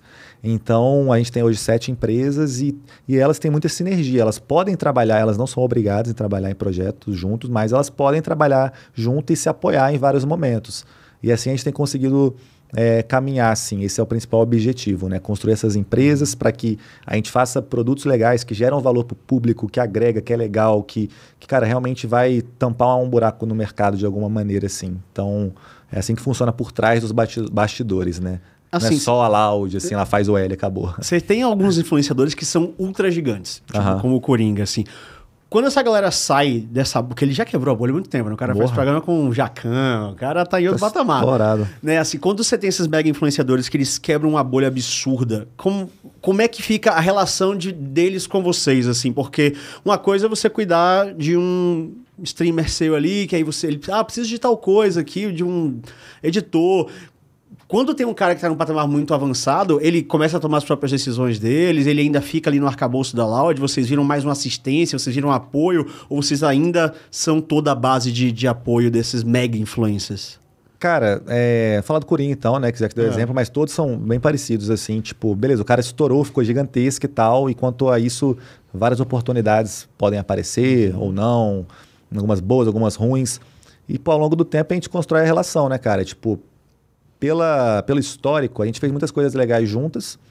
Tem feito cada vez coisas maiores juntos e podemos fazer coisas maiores juntos no futuro. Então, você pega, tipo, no histórico, assim, pô, ele começou lá gravando na- no canal da Loud, morando na casa. Aí também ficou muito grande, muito conhecido, virou streamer, começou a estourar nos números dele. Aí ele, ah, pô, agora esse negócio de gravar na casa não toma muito meu tempo de stream, meu horário tá virado e não quero mais, tô gostando mais. Ô, suave, tipo, ninguém é chefe, obrigação, não sei o quê. Se ele virar e falar, ah, não, agora eu quero virar jogador de futebol, eu vou falar, irmão, tipo, tá, mas isso aqui não é meu business, então valeu, tamo junto. Mas ele, ah, virar streamer, quero jogar GTRP e tal, mano, a gente fez o Cidade Alta, assim, tipo, a gente viu o Cidade Alta como uma oportunidade de conteúdo para não ele, o Coringa em si, mas assim, pessoas da Loud que quiserem entrar no GTRP, que a gente viu com muito potencial na época, poderem entrar e a gente ter um certo uma flexibilidade de fazer conteúdos fodas ali. Aí rolou. Aí ele, pô, eu quero fazer um evento, já pensou uma puta live assim, vai chamar baguncinha e tal, mete as ideias de louco dele lá, que ele é muito esperto, mano, cara, é um diferenciadaço. Ele sacou muito rápido como é que é ele. Vamos dizer que ele caiu de paraquedas na parada, mas ele é muito esperto. Então ele sacou, ele é ligeiro. É, e aí, baguncinha e tal, não sei o quê. Ah, vamos fazer, vamos somar. Fizemos o primeiro, pô, o segundo eu quero fazer maior, vamos fazer. Fazer, ah, o terceiro eu quero presencial, vou fazer isso aqui e tal, ah, vamos fazer e tal. Eu acho que assim, enquanto os dois lados conseguem somar um pro outro, vai continuar existindo a relação boa, tá ligado? É, se chegar um momento que ou não rola uma confiança entre os dois, ou você não consegue somar com o outro, daí vocês vão ter que conversar, mano. Tipo assim, ah, vou dar um exemplo aleatório, assim, tipo, porra, nível Neymar, o cara estourou mundialmente. Sim. Tá, talvez eu não consiga atender ele globalmente em mercados da Europa, da América, talvez não rola. Mas, pô, vamos conversar então com uma outra empresa que faz isso lá, vamos somar junto. Isso. Eu acho que é sempre assim, porque eu ainda acredito muito em que a gente vive um espaço de tempo muito curto na internet e acha que e tem esse desespero de que tipo ah, vai acontecer tudo muito rápido, eu vou perder agora, vai, eu vou acabar, ou eu vou estourar e agora é isso. Só que pô, o David tá há muito tempo para provar, eu também que não é bem assim. É um mercado muito pequeno, a galera se encontra hoje, pode se separar, mas lá na frente se encontra de novo. Então, o ideal é você, nesse meio tempo, encontrar pessoas que você gosta de conviver, de trabalhar, que você acredita, que faz um trabalho da hora, que são profissionais. E no longo prazo, vocês irem fazendo coisa junto, assim, tá ligado? Então, sobre sua pergunta, a galera que tá grande na Loud, a gente tenta fazer o melhor para ficar grande também e crescer junto, todo mundo ser grande junto. No começo era uma estrutura ridícula. A gente tinha cinco pessoas trabalhando na Loud e estava lá fazendo o vídeo, a gente gravava, a gente upava, e a gente editava. E agora a gente tem bastante gente. Então a gente acha que a gente pode atender, independente do tamanho do influenciador. E se não puder, a gente dá um jeito. A gente constrói junto e tenta se desdobrar, cara. Eu acho que é meio que isso. Vocês. qu- qu- quantas pessoas trabalham na Loud hoje? Somando tudo. na, você tem Loud, na empresa Loud são entre 100 e 120 e na holding entre 350 e 400. Caraca, que insano. Mas assim, cada empresa é muito independente, cara. Tipo, por exemplo, nossa agência que tem umas 50, 60 pessoas, que é a Druid, eles fazem o rolê deles lá, eles atendem outras orgs, eles têm, tá ligado? Eles arrumam patrocínio pra Los Grandes, que é a nossa É rival. isso que eu ia falar, assim. É, então é outro rolê, né? Como se a gente estivesse todo dia lá pirando em todas as ideias. Nosso foco hoje é muito loud, esse meu no caso, né? Loud e tal. É, quando eu perguntei esse negócio, por exemplo, do Coringa, é por, assim, no exemplo que ele queira extrapolar uma coisa que vocês não manjam. Então, assim, ah, o Coringa chega assim e fala, eu quero fazer o Campeonato Brasileiro de Futebol do Cidade Alta. Vocês não manjam nada. Então, Vamos assim... procurar quem sabe exatamente, manjar aí e, vocês pô, você encaminham confia que a ele. gente vai intermediar aquilo ali pra você ficar de boa. Porque é foda, mano. Um cara que nem o Coringa hoje, ele tem que preocupar muito com o conteúdo dele, que é o dia a dia dele. Ele tem que abrir a live dele com a cabeça do que, que ele vai fazer, que tipo de conexão que ele vai fazer de cada episódio com o outro. Entrega comercial demanda muito tempo, sair, gravar, fazer porra, patrocínios e tal. Então, assim, o que ele tem de mais difícil é o tempo dele, do dia a dia. E hoje, se você parar e falar assim, ah, é, eu quero fazer isso aqui do zero, vai ter que abrir mão de algumas coisas. Todo mundo só tem 24 horas no dia, assim, para trabalhar. Então, como só. que otimiza esse tempo, tá ligado? Como que faz de um jeito que a gente usa o que, que só ele sabe fazer? No caso do Baguncinha, por exemplo, essas ideias de conteúdo, de como é que vai ser a competição, quem que vai ir e tal. E a parte chata de como que é colocar 4 mil pessoas num lugar que ninguém vai reclamar, não vai pegar fogo o lugar. Aí a produtora, que é a Sunday, vai fazer isso acontecer com a equipe deles, a experiência deles disso. Então eu acho que, que é esse o equilíbrio. Cara, eu, você falou do GTRP, né? Eu não sei se você notou isso, mas eu, eu, eu vejo que tem uma. Obviamente você não tem isso. Mas uma convergência muito grande do de Free Fire pro de GTRP. Muito. Né? Muito, né? Curioso, né? Porque são dois Sim. jogos completamente diferentes, mas é. Os conteúdos. Como, como que foi a ideia da, do- da Cidade Alta? Porque, de novo, na Cidade Alta. É, vocês também vieram na vanguarda e fizeram coisas que até agora ninguém fez parecido. Teve a parceria com a Brahma, com a É. iFood. Isso é Coisa de surreal, louco, né, surreal. É que assim, eu, eu joguei GTRP um tempo. É aquela parada, cara. Eu, eu sou. Com conteúdo, eu sou. Não é, não é que eu sou chato, mas assim. Se eu não tô pilhado pra fazer aquilo ali, eu não faço, não adianta, sabe? é? Aí eu joguei GTRP um tempo e eu vi que não era minha parada, sabe? é? Eu assim, velho, corta e parei. Assim, live estou, 30 mil pessoas na live, foda-se. Vou fazer outra Meu coisa, tá Deus. ligado? Vou jogar o Warzone que é o que eu tava afim. Porque é, eu, eu sou assim, eu não consigo fazer a parada. Se eu fosse, se eu fosse jogar. Cara, eu comecei a fazer vídeo uh, de videogame porque eu não tinha tempo pra jogar videogame, porque eu trabalhava e estudava. E eu queria jogar. é, me obrigar a jogar videogame. Porque era a parada que eu gostava de fazer e que eu não tava com tempo pra fazer. Então, a partir do momento que isso virou meu trabalho, se eu não tô muito afim jogando aquilo que eu tô afim de jogar, eu- eu- é melhor fazer outra coisa. tá? Então, eu, mas isso sou eu, né? É, pra mim, não é- é, de novo, não existe problema nenhum a pessoa que joga profissionalmente, só joga com aquilo trabalho dela, só que também. Tanto que é, o GTRP, por exemplo, que é, cara, é a porra de uma interpretação, são histórias Sim. e tal. Não é jogar videogame, é Exato. outro É, bagulho, outro né? patamar, É outra outra coisa, coisa, outra é. coisa. E aí eu parei e fui fazer outra parada. Mas aí a, a gente via. Porque assim, no servidor que eu jogava, que era do. Era fechado, a gente fazia outra parada, mas era. E aí eu vi que, porra. Caralho, os caras faziam construção loucura, né? O GTA eu jogando GTA há anos e nunca tinha visto uma coisa daquela. Rockstar nunca fez nada parecido. E aí começou a vir essas doideiras. E aí, como é que vocês teve essa pegada? Não, vamos fazer o nosso e vamos fazer loucura. Porque assim, imagina vocês têm uma equipe de programador insana lá, né? Só Cidade Alta tem, se não me engano, oito desenvolvedores full-time, assim, tipo, programadores mesmo. Os caras sênior, tem júnior e tal. É, quando a gente estava no Free Fire e a gente viu que vários dos nossos streamers que estavam jogando Free Fire começaram a jogar GTRP e tava dando muito certo, pai, por que, que o GTRP deu certo? Cara, é uma novela. Tipo, Uhum, tu liga é. a TV à noite pra ver a novela, aquelas histórias. Imagina ver a novela dos seus streamers favoritos loucura, com um roteiro cara. espontâneo e sem ser combinado. Tipo, se o cara quiser xingar você, ele vai te xingar e você vai ter que xingar de novo. Se o cara quiser te sequestrar, você vai ter que ser sequestrado, irmão. Não tem. Então, isso é muito foda. A realidade ali na tela ali é muito foda e abriu um. Aí quando a gente entrou, tipo, no caso eu entrei também pra jogar. E aí os meus sócios estavam vendo que tava fluindo esse conteúdo e, mano, Coringa pegando view, a Babi pegando view, todo mundo que tava fazendo stream de GTRP tava pegando mais view que o Free Fire. Tipo, a gente falou, caraca, peraí. Tem Mas esse aí. jogo sempre teve aí, mano. O que, que que tá acontecendo? Que doideira é essa? O principal motivo que eu acho que voltou a estourar, porque o GTRP já era uma coisa antes do Free Fire, foi o aumento de slots para jogadores, né? Quando você fazia lá no começo, provavelmente era 16 players. Uhum. Agora o Cidade Alta tem espaço para 1024 online simultâneo. Simultâneo? Simultâneo. Então, isso é um RP foda, que pode ter várias coisas acontecendo na cidade ao mesmo tempo. E aí a gente viu essa oportunidade de ter o nosso ecossistema de conteúdo. No Free Fire, infelizmente, ali a gente está limitado porque que o jogo existe. No Cidade Alta, se eu quiser colocar um prédio ali, se eu quiser colocar um carro diferente, se eu quiser. é, literalmente qualquer coisa. É um mundo totalmente um sandbox ali, uma caixa de areia que você consegue construir o que você quiser. A gente falou, porra, beleza, a gente consegue fazer conteúdo infinito. É como se fosse é, Hollywood dentro de um computador e a gente consegue fazer do jeito que a gente quiser, sem gastar muito. E aí fluiu meio que assim. Aí a gente foi na galera de um servidor que já tinha uma história no Brasil, mas tinha fechado depois, que era o UpRP. Servidor que já era grande. Falou, vocês querem voltar a trabalhar com Cidade Alta, com GTRP, na verdade? Querem fundar a Cidade Alta, que a gente deu a ideia do nome por causa da Loud, né? Alta. E aí a gente chamou os caras e eles falaram, bora somar, bora somar. Só que sempre a galera que fez servidores de GTRP era tipo amigos, três, quatro pessoas, um programava, o outro era ODM, era uma bagunça.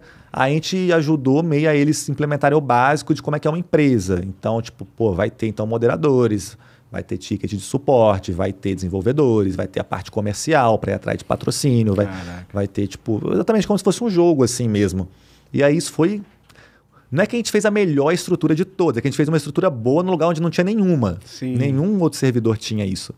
E aí, como a gente tinha as agências, né? E as nossas agências sempre levantaram essa bandeira de Web3, metaverso, trazer para o game, ainda mais em época de pandemia, esses cases de comerciais.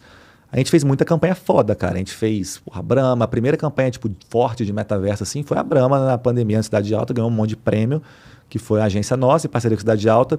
Cara, construiu tudo, ele era muito foda. Tipo, Tinha o caminhão da Brahma, duplo malte, que você ia entregando pela cidade, e aí teve uma festa num bar da Brahma, uma estátua de bronze do Zeca Pagodinho. Isso na- tudo dentro do jogo? É, dentro do jogo. Tudo modelado 3D como se fosse realidade, Nossa. cara. Tipo, dava pra você interagir com tudo lá, os jogadores. E aí, tipo, tinha vários esquemas. Ah, você bebia uma Brahma, era o 3D da garrafa da Brahma. Não era aquela garrafa do GTA, assim, era da Brahma. Você bebia, aí você bebesse, o script não deixava você entrar no carro e dirigir. Eram umas coisas, assim, legais, legal. assim. Caralho. Porque sempre foi um, um dilema, promoção de bebida alcoólica para jogo. Sim, Mas o sim. O Cidade Alta só pode jogar lá com mais de 18 anos. Então todo mundo que tá jogando ali... E o GTA é um jogo pra E mais o de 18 GTA anos. também. Então passou nessa whitelist tanto privada quanto de próprio de jogar o jogo. Então a gente pôde fazer. E deu muito bom, assim. Os streamers, o público-alvo deles, na média, que participaram dessa campanha da Brahma, era 25 anos. Então tem várias, vários conceitos, assim. A gente fez Jeep. O Jeep foi muito foda, porque a gente lançou o carro da Jeep na pandemia e o modelo 3D que a gente usou no Cidade Alta, a galera da Jeep mandou o modelo 3D do carro deles. De que verdade, né? Nossa, de verdade. E a gente só teve que otimizar, porque era um puta modelo de 50 GB, para um fraquinho e botou para rodar na cidade. Programou motor, a porra toda. Então a equipe arrebentou. A gente chegou a fazer até campanha de vacinação da Pfizer. A gente fez muita campanha. Aí- foi aí muito foda. aplaudi, Cidade aí Alta é aplaudi, muito mano. foda. A equipe do Cidade Alta da vida, eles são muito apaixonados para trabalhar com GTRP, porque eles viram que é um cenário que tinha zero investimento, zero valorizado, zero empresas. E aí, quando chegou essa oportunidade, eles falaram, mano, então vamos dar a vida agora. E a galera realmente ajuda muito.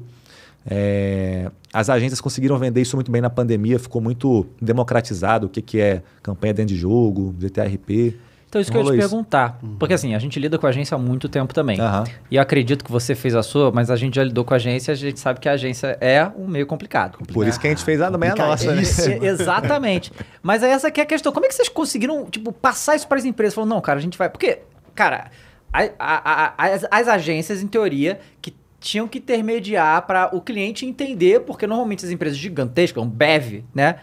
São empresas muito tradicionais, que eh, o, o tipo de publicidade que eles fazem é algo que eles já entendem como funciona, eles já fazem num padrão histórico e tal, e é uma mudança muito grande É. fazer uma campanha dentro do jogo de videogame nessa situação toda. E óbvio que foi a, a sua própria agência que fez isso, mas como que essa coisa com o cliente, tipo, eles vieram procurar vocês ou não? Vocês que fo- foram oferecer? No começo foi muito oferecido, até o momento que virou o hype. Aí Claro. Aí todo veio mundo correu aí ao atrás. contrário. É, como é que é o modelo da nossa agência? Na verdade, todas as empresas que a gente faz, a gente soma alguém que é muito experiente naquele mercado, e daí o cara não precisa ser um gamer, não precisa ser tipo um moleque assim. Então, o cara que, os, dos três fundadores da nossa agência, por exemplo, que ajudou a vender essas primeiras campanhas, dois são caras é, antigos de mercado, com tipo 20 anos de experiência, que já foram tipo CMO de agências tradicionais e sabem ter esse diálogo com os clientes, tem histórico, tem bagagem, e um cara mais jovem que sabe a parte do game também, sabe falar e tal, mas também trabalhava em agência. Aí essa mistura, cara, eu acho que é muito forte, porque se o cara bota, é, sei lá, me coloca numa reunião para falar com alguma marca, explicar como que funciona, por que, que o conteúdo vai dar certo, quais são os riscos, por que está dando visualização, qual que é o impacto positivo para a marca. E o lado da agência leva a parte chata, leva número, leva orçamento, leva. Eu acho que daí você tem um pitch muito forte, assim. Você consegue vender uma coisa que tem um, razões, tem motivos, tem resultado e para todo mundo vai ser bom. E no começo é difícil, porém depois que você vai entregando o resultado e vai, todo mundo vai vendo, daí fica mais fácil. E hoje a gente tem uma reputação bem boa, assim. E trazendo isso pro esporte, porque no esporte a gente essa, sempre teve essa mega barreira de todos os patrocínios eram marcas endêmicas. Porra, quando a gente começou É. a Loud, mano, tipo, você tinha duas marcas grandes que patrocinavam o time, assim. E não é só de botar o nome, né? Porque a gente sabe que rola muito nos esportes, que a marca pode ser gigante, ela vai te pagar 3 reais Exatamente. você botar o logo nos esportes e fala que é uma parceria que soma pros dois lados. Tem, quem tem que pagar os boletos do jogador lá, os caras têm a vida deles, então tem que botar dinheiro também. Quando a gente começou a Loud, não tinha esse investimento. Tinha nada. Eu acho que uma das coisas que ajudou a trazer isso muito pro mercado foi eles verem os números que não só a Loud, como esportes, gaming, campeonatos finais trouxeram, começarem a ver esses números constantemente sendo repetidos, o público engajando cada vez mais com isso, e daí eles falaram, cara, eu preciso estar aqui por infinitas razões. Fit da audiência, meu público-alvo, é, digital, é, tech, whatever. E aí na Loud a gente ajudou a fazer isso, trazendo marcas muito grandes, entendeu? Para fechar com a Loud. E aí depois rola muito de tipo, sei lá, é, vamos dizer assim, porra, o primeiro, bancão que entrou arrebentando em games foi o Itaú. Aí depois de um te pouquíssimo tempo, ou quase em paralelo, outros bancos também entraram e falaram, caralho, fudeu, agora eu vou entrar com tudo. E aí a gente tem meio que tendo essa experiência, assim, sabe? Tipo, nos esportes, para você mostrar é foda, mano. Eu entendo o lado da marca, entendo o lado dos times. Você quer um patrocínio bom para ajudar com os seus custos, Sim. porque é extremamente caro você ter vários times, várias lines, conteúdo, não é barato. Só que ao mesmo tempo você tem que mostrar resultado para essas marcas. Ninguém vai pagar porque você é gente boa. Então você tem que trazer números, tem que trazer visibilidade, exposição. Então você tem que fechar essa conta. Os dois lados têm que sair ganhando, assim, sabe? Tipo, às vezes na exposição não é só número, mas assim, é um posicionamento foda, é uma bandeira que você vai levantar no território do jeito certo. Não é só ter view pra caralho. Então, acho que é sobre isso. É isso que eu ia perguntar, justamente, porque sobre esse ponto do, do número, sempre teve. A gente tem números no esporte há milênios. Sim. E números gigantescos, eles aumentaram bastante, claro, nos últimos tempos, mas o número sempre teve lá e nunca teve patrocínio.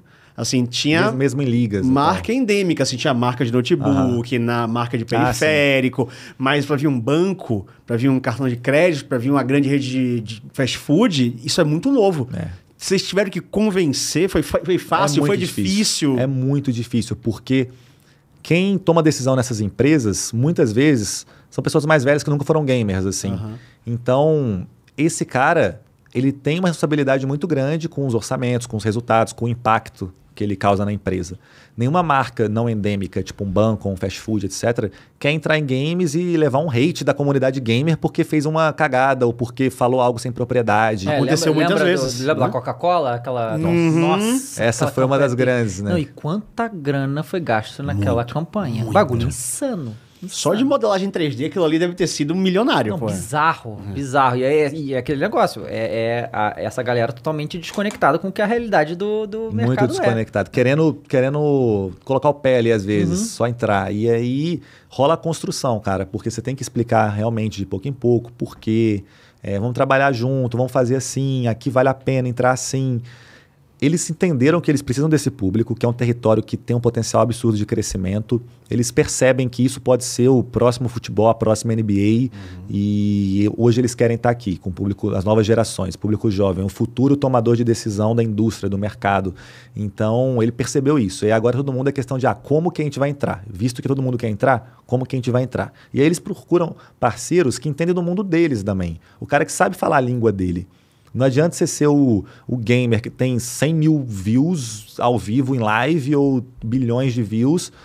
Você vai chegar falando qualquer coisa para ele que não é o linguajar do dia a dia dele, de que, que ele vai poder usar de argumento para justificar para um executivo-chefe, como é que ele vai reportar aquele resultado. Se você não sabe vender, não adianta você ser foda, sabe? Então, acho que as, as agências têm melhorado muito nesse trabalho. Não só a nossa, porém, várias agências do mercado brasileiro têm trazido cases incríveis, assim. E eu acho muito foda quando outras orgs, outros servidores de GTRP que começaram a pipocar de tudo que é lugar, trazem marcas e fazem cases fodas, porque aí vira padrão. Aí não Exato. tem que ficar explicando muito o que, que é, todo mundo já viu. E aí o mercado vai sendo movimentado assim mais constantemente, cara. Cara, é. E aí eu, eu lembro que eu, um tempo atrás, eu acho que eu vi alguma coisa desse gênero. Que a galera da Loud tem um. Tipo. Vocês recomendam certos. Porque, por exemplo, time de futebol. Os jogadores é, têm certas orientações que eles podem e que eles não podem fazer fora de campo. Quer dizer, em campo também, óbvio, mas fora de campo também não. Né? Pegar leve, não ficar Ah. doidão à noite, não sei o que. Ah. Vocês têm essas coisas com, com tipo, você, tipo. Eu lembro que uma, uma vez você falou que, que a galera não podia falar palavrão, porque não, não era algo que. Existe um código de conduta é da isso, Loud. É, né? é isso que eu, é isso. No começo, a gente tinha algo um pouco mais rígido disso de palavrão e tal, mas era porque, mano, a gente tava numa construção de marca que, querendo ou não, tava pegando um público que a gente percebia ser um público mais jovem. Então era um senso de responsabilidade, não era uma, uma obrigação. É, hoje na Loud é tipo, bem aberta, assim. Eu tenho streamers que, cara, falam muita merda em live. Eu já falo muito coisa em live também que eu nunca falava quando eu produzia vídeo de Clash, que era um público mais infantil. Então eu acho que isso vai mudando. No fim do dia, você tem que ser o que você é. É, e você tem que ser uma pessoa boa. Hoje, a gente tem um limite ali que, que na Loud, ou na- nas empresas, é assim: o limite da ética, o limite do respeito ao próximo, seja um familiar, seja um seguidor, um torcedor, seja a sua namorada ou namorado, é, seja a opinião, a liberdade do outro cara de ser quem ele é, de fazer o que ele quer fazer. É, isso é, é um limite hoje, assim. Não vou falar que, tipo, ah, você só tem que falar isso, não pode falar isso. Não. Mas você tem que entender que hoje, no mundo que a gente convive de sociedade, você tem que ter alguns limites. E se você atravessar essa linha, talvez não seja a hora da gente continuar trabalhando junto, assim. Então, eu acho que é como é em qualquer empresa, qualquer projeto de conteúdo e é, é- é bem complicado. Ainda mais tendo patrocinadores, tendo holofote de imprensa, de assim, não ter margem para erro mesmo, sabe? Tipo, e quando errar, saber agir também rápido e fazer o melhor possível, porque às vezes para erros não tem resposta certa, irmão. Tipo, não, É. não tem um lado certo. Você tem que assumir uma resposta ali que você considera que no longo prazo você se sente bem com aquilo, você bota a cabeça no travesseiro e dorme e fé, irmão, porque não tem um livrinho ali ensinando, tá ligado? Pois é. É, e assim, muito jovens, né? Da jovem, assim, na Loud eu digo, né? E, e, Caralho, assim, isso é uma parada foda ainda aqui de falar, que a gente tá no Flow, né, inclusivamente. Então, eu preciso falar de uma coisa, preciso não, né, mas eu vou falar. Quando teve o negócio do Monark no Flow, é, saiu. Olha que doideira isso aqui, mano. Eu falei pro Igor, falei com o Geiger, falei com o pessoal daqui. Eu pedi pra tirar meu episódio do Flow. Porra, play hard, arrombado, não sei o quê. bot- Pediu pra tirar, você não tem nada a ver. E eu sempre disse que, tipo, irmão, não que eu concorde com tudo das pessoas. Tipo, se eu vim falar com vocês aqui, não quer dizer que eu concordo com tudo que você faz na sua Claro que vida, não. que você faz na sua vida. Eu vim aqui pra gente trocar uma ideia. Se falar uma parada que não me agrada aqui nesse momento, é, talvez eu rebata, talvez não, então não sei. Porém, naquele momento que aconteceu, foi uma coisa bizarra que eu expliquei assim. Quando saiu a notícia, eu tava em reunião o dia inteiro, nem tava vendo o que estava acontecendo, eu recebi no WhatsApp alguma coisa e começou a pipocar patrocinador, jornalista, Claro. de uma maneira assim. E aí, PH? Tu, Vai tu vai, vai? tirar o seu negócio ou não? Tu vai tirar. Porque eles viram algumas então de pessoas. ameaça já, né? Fu- Foi ameaça, foi ameaça. É, a gente viu algumas pessoas é, tirando, a gente quer saber seu posicionamento, se você compactua. Irmão, eu fiquei assim. Caralho. E na hora você não tem a reação de, tipo, parar, esfriar a cabeça e falar assim. Velho, foda-se, eu não tenho nada a ver com isso. Eu fui lá, minha ideia que eu troquei com ele, eu não falei nada demais. Ele não falou Aham. nada demais. Deixa rolar. Na, na hora você pensa assim, irmão, olha a responsabilidade que eu tenho de 300 pessoas trabalhando aqui. Será que eu vou dar a minha resposta que vai sair numa notícia que o patrocinador vai levar pro chefe dele que não entende nada do que é podcast, o que é nada, e vai tomar a decisão dele? Na corrida do dia a dia, mano, eu falei, cara, vou tirar. Mandei mensagem pro cara, falei, eu tira aí, não sei o que e tal. E depois eu me arrependi, mano. Me arrependi pra caralho. Eu não queria, eu não devia ter tirado, eu errei, tá ligado? Mas aí eu expliquei pra eles isso e eles entenderam também que foi uma pressão, cara. Foi uma Com pressão. certeza, cara. É, A gente é, tem que pensar que é, é, é muito mais além de só nós, né? É muito E- E a além. gente sabe como é que a mídia é cretina, né, cara? Então, assim, então, uma das notícias que saiu tudo. no dia à noite, Porque só querem clique e vão usar seu nome pra isso. No, no dia que saiu, como é que era, mano? Tipo, porra, agora eu não vou lembrar uma aqui, mas uma que saiu, eu falei assim: é, ídolos dos esportes é, remo- removem episódios do Flow. É, não, Play Hard, Play Hard remove episódio do Flow e não sei o que. Eu fiquei imaginando então, tipo, talvez se eu não tivesse, e esse título ia ser Play Hard não remove remove. episódio Exato, do Flow. exato. E aí, já, no dia, tava aquecidaço esse assunto. Então ia virar uma outra doideira. Mas, porra, aí eu fiquei mal com isso, cara. Como eu Mas imagina pra gente aqui dentro como é que não, isso. você é louco, porra. Você é louco. Mas daí agora cada um também voltou, aí todo mundo tá, tá feliz, aí tá fazendo o seu, e é isso, mano. Cada É, um faz o seu. Com certeza. Como é que ele lida com essas pressões? Porque, como você falou, você é você, é o Bruno. Só que você é a cara da Loud também. Então, assim, todos os passos, todas as suas decisões, todas as decisões dos seus influenciadores vão sempre refletir na imagem da empresa. Então, você tem grandes nomes ao seu lado que, quando faz, não é o não sei quemzinho fez, é o cara da Loud que fez. É 100% isso, mano. Então, como é que ele lidar com todas essas pressões? Porque quanto maior você é, mais pressão você sofre de milhares de lados. Então, existe um, um, um media training que vocês dão para os seus influenciadores? Como é ser o cara que está na frente? Porque você tem muitos sócios, mas todo mundo, quando pensa em CEO da Loud, pensa em É, PH. Exato. E, tipo, tem muita gente que tá trabalhando ali no dia a dia e depende, às vezes, desse trabalho. Tipo, a carreira dos influenciadores, a gente trabalha junto. É muita responsabilidade, cara. E saber que, tipo, não tem margem para erro é uma pressão constante, assim. Tipo, eu faço terapia semanalmente. é, já tive que lidar com momentos muito difíceis que, assim, eu não fiz literalmente porra nenhuma e eu fui super hateado. é, por coisas de outras pessoas, assim. Então, vira para mim o hate de tudo que tá em volta. Você nem sabe o que está acontecendo lá do Não outro lado, sei, né? velho. E não tem como você controlar o que, que o outro faz em conteúdo que hoje é ao vivo. É vídeo curto, é stories, é live, é podcast. Então, eu já fiquei muito mal com algumas coisas que aconteceram. é, mal mesmo, assim, de querer, tipo, pô, será que eu preciso disso? Quando eu fazia meus videozinhos do YouTube lá, eu garantia que não ia dar nenhuma merda. E eu vivia de boa e eu não pensava nisso à noite, eu não, não tirava meu sono. Hoje o problema de todo mundo tira meu sono. O problema de todo mundo também é meu problema, dos meus sócios, das pessoas que estão ali tomando decisão. Só que, querendo ou não, a minha cara é muito mais exposta do que a de todo mundo. É, e, e eu acho que faz parte, cara, porque a gente está conquistando coisas super legais e todo o, o bônus tem um ônus também. Sim. Então, não tem como sem isso acontecer. Pelo menos às vezes é bom de, cara, tipo, eu poder ser a cara, porque daí essa coisa depende de como eu ajo, eu tenho que me policiar mais. E, cara, tipo, ser uma pessoa que, que tem um caráter ok, que pensa antes de falar, que entende o lado do outro, que eu não digo que, tipo, eu sou a pessoa perfeita, tá ligado? Mas eu tive que ir atrás de aprender e melhorar, é, visto a responsabilidade que eu tenho. Então, esse é um dos pontos que eu menos falo, que ninguém pergunta, ninguém quer saber como é que eu tô, tá ligado? tá tudo bem, pega? não é bom fazer terapia agora, mas assim, tipo, literalmente ninguém sabe como é que eu tô e na hora do problema todo mundo quer, quer falar de alguma maneira, tá ligado? É, que assim, é, é, isso é uma coisa que a gente constantemente fala também, né? É, teve aí a situação do Luva de Pedreiro recentemente, né? Você deve ter visto, que ele falou que encerrar a carreira que ele não aguenta mais, né? É, essa é que é a parada. Esse mundo de internet, tipo, a gente meio que... é, é, a gente começou quando está nascendo, né? Então, não existe li- nem literatura para isso. Tipo, não tem livros corroborados com a realidade é, de psicologia para explicar esses fenômenos. E que nós, que, que nenhum humano tá, é, o nosso hardware, né? Não tá preparado para ser bombardeado com infinitas mensagens todo dia, boas ou ruins, né? Sim. Não tá, a gente não tá pre- preparado pra isso. Tipo, eu lidei com isso assim, eu, eu, eu fiz terapia um período, mas não foi por causa disso. Eu, como, chegou num ponto que eu falei assim, cara, é. Grande maioria que enche meu saco são crianças de 12 anos. A grande maioria. Ou 10. É assim, né? O- aí eu pensei nisso. Depois, galera que fica. Porque eu falo muito de indústria dos games, né? Aham. A galera que fica defendendo videogame, defendendo um pedaço de plástico, essa pessoa, desculpa, eu não vou discutir com você, né?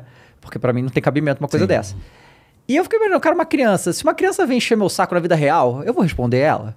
Eu não vou, né? Tipo, ah, já é, valeu, Aham. né?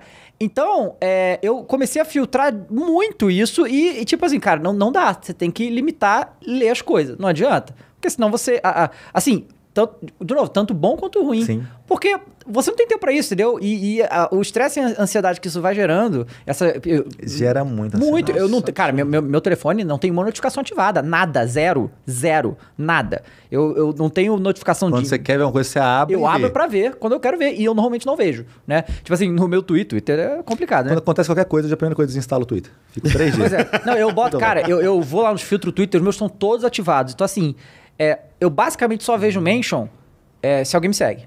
Ca- Quer dizer, se eu sigo, né? Eu sigo a pessoa, a pessoa me segue, aí eu vejo a mention dela. Ou eu clico no que eu falei para ler os comentários, o que eu não faço nunca. Sim. Porque isso faz mal pra cabeça, Faz. entende? E a pessoa que tá do outro lado, a pessoa normal, que não tem seguidor nem nada, elas não entendem isso. Elas não entendem. Cara, já teve situações de pessoas que, tipo assim. é, é, que, eu, que eu conheci, que eram, sei lá, produtores e tal, que não estavam nesse mundo. E aí fizeram um tweet lá que acabou irritando, sabe qual é? Cara, eu nunca vi aquela pessoa tão estressada na minha vida, sabe? Porque ela não tá preparada para aquilo. Que sabe? loucura. É muito doido. O que, que eu sinto muito é que trabalhar com internet, ser um streamer conhecido, um influenciador, produtor de conteúdo, às vezes pra quem tá de fora, é assim, caralho, irmão, você tá aí fazendo videozinho, nem estudou pra essa porra. Que sonho. Você né? tá ganhando uma puta grana, mano. Famoso, geral quer te conhecer, tirar foto com você. Que vida foda. E eu achava isso até ter minha primeira crise forte, realmente, de ansiedade, assim, entender a parada, entender como é que isso vira uma merda gigante. E aí, quando você começa a pensar e falar assim, pera, mas quem que são as pessoas que atingiram o auge do positivo nesse segmento? Aí você começa, mano, Justin Bieber, Whindersson, que todo mundo é ferrado. Por Todos, quê? todos. Por quê? Não importa quanto dinheiro, quanta fama, não importa. Alguma coisa tá esquisita, que todo mundo é ferrado. Então, eu só entendi de verdade quando eu senti na pele. Porque antes eu era um que falava assim: Caraca, mano, que estranho esses caras reclamando da vida e eu que tô de boa, que nunca tive preocupação com nada. É porque eu ainda não tinha. A ansiedade não tinha acertado o meu ângulo ainda, tá ligado? A coisa que te incomoda. Pra alguém pode ser aquele comentário negativo que vai falar ali. Pra outro pode ser uma queda de números. Pra outro pode ser a falsidade de alguém que você trabalhou junto. Então, pode ser várias coisas que vão afetar a sua realidade. Sim. E quanto mais você trabalha, mais janela se abre para essas oportunidades ruins atingirem você. E assim, toda vida tem problema, cara. Todo trabalho tem problema. Só que quando você tá no trabalho convencional, você pode comparar na internet, assim, você abrir o seu escritório, que mil pessoas trabalham numa startup de mil pessoas, geral ficar te xingando, ficar falando, ô, É, você pois é um é. lixo, que conteúdo merda, nossa, seu trabalho é horrível, irmão. Já pensou em se matar? Tipo, é, é. esse nível, Esse assim. nível, sim. E não rola normalmente. Então, isso é bizarro, é foda mesmo. É, e assim, você, você faz terapia há um tempão, né? Que você, você Sim, há então. tempo. Porque eu, Comecei, eu- tipo, há uns dois anos. que Assim. realmente ajuda muito, assim, eu, eu, eu Desde falo... quando a Loud... É, tem que fazer, pô, não eu faço tem assim, jeito. quando, quando, eu- é quando eu faço mais, mas quando eu fazia, tipo, o bagulho salvou minha vida, literal. assim, Literal. E quem não faz não literal. entende isso Não, também, não né? entende. Nossa, Eu, eu, eu, sempre, pô. eu tinha maior preconceito com essa porra Também, antes. Também. É, No dia bizarro, que minha não, psiquiatra não mandou tomar não. remédio, eu fiquei, não, tá louco, Eu não sou remédio? doido, pô, tá maluco? Cara, eu- sabe, sabe quando é que mudou minha chave? E assim, foi bem antes de eu, de eu fazer terapia, eventualmente. É, foi uma série da HBO, cara. Tem a série da HBO que chama In Treatment, que é um, um psicólogo, não, ele é psiquiatra, é, mas os casos são meio de psicólogo, mas de qualquer jeito, que ele, ele é, é assim, era, é, passava cinco, cinco vezes por semana, né? É, segunda a sexta, e cada dia era um episódio de uma hora e era um- uma consulta inteira. Que da hora. Mas é atores, né? Com casos de... de, de- Reais. Não, não sei se os casos eram reais, tô dizendo que os problemas eram reais. sim. Sabe qual é? Tipo assim, Relacionáveis. É, o cara chegou assim, o, o cara sentou lá e falou: Cara, eu tenho um problema, eu não consigo dormir. Falou, o problema dele era esse. E aí eles foram vasculhando pra descobrir as fontes disso. como. E aí era a sessão de terapia inteira.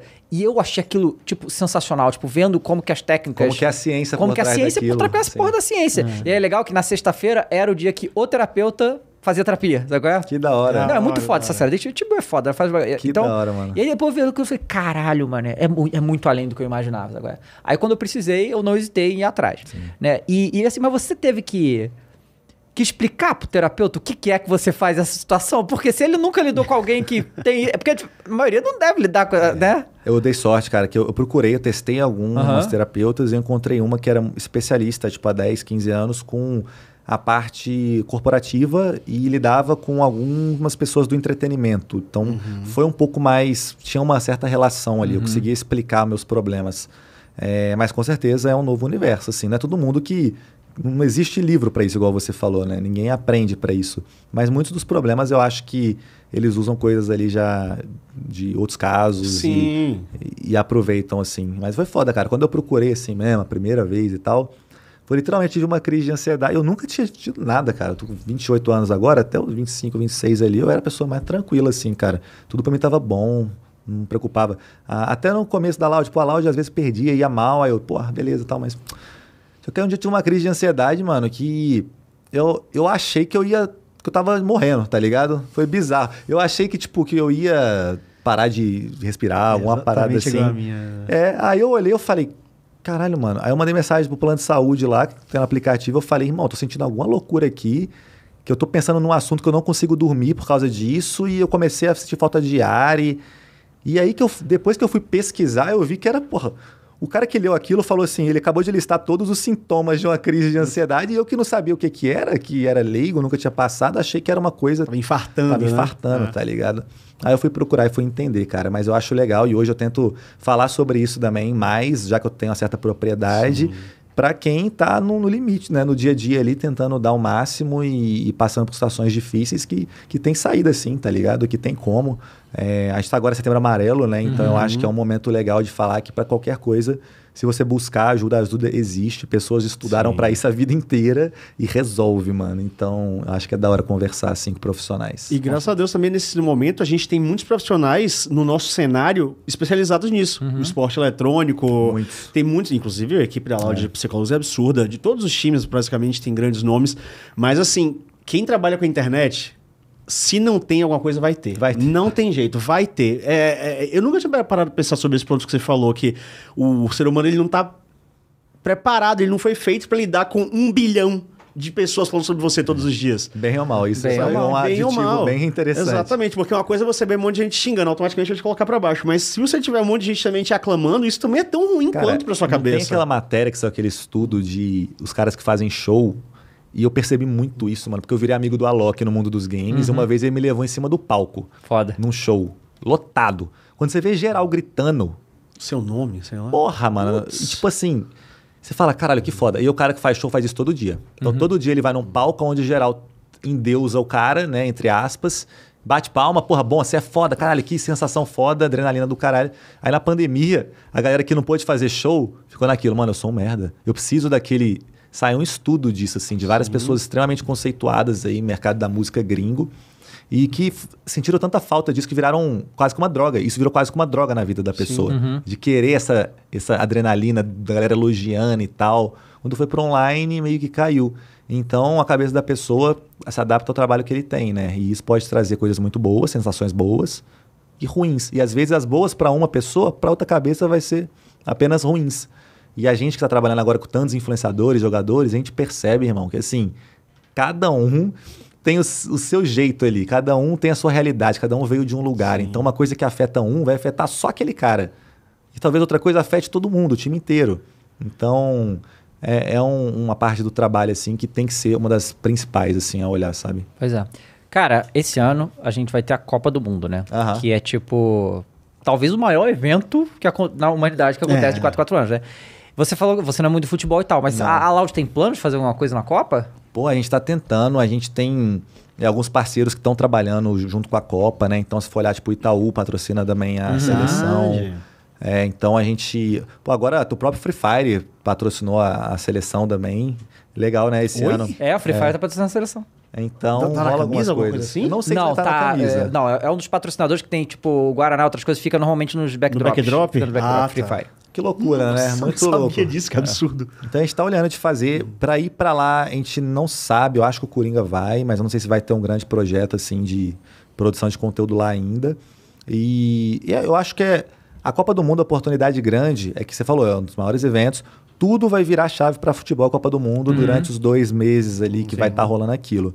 Então é isso, aproveitando disso, dando aquele jeito no- nos algoritmos das redes sociais. Agora, por figurinha da Copa, foi um mês Sim. de figurinha da Copa. Depois vai ser talvez eliminatórias ali, a primeira fase ali, né, na real.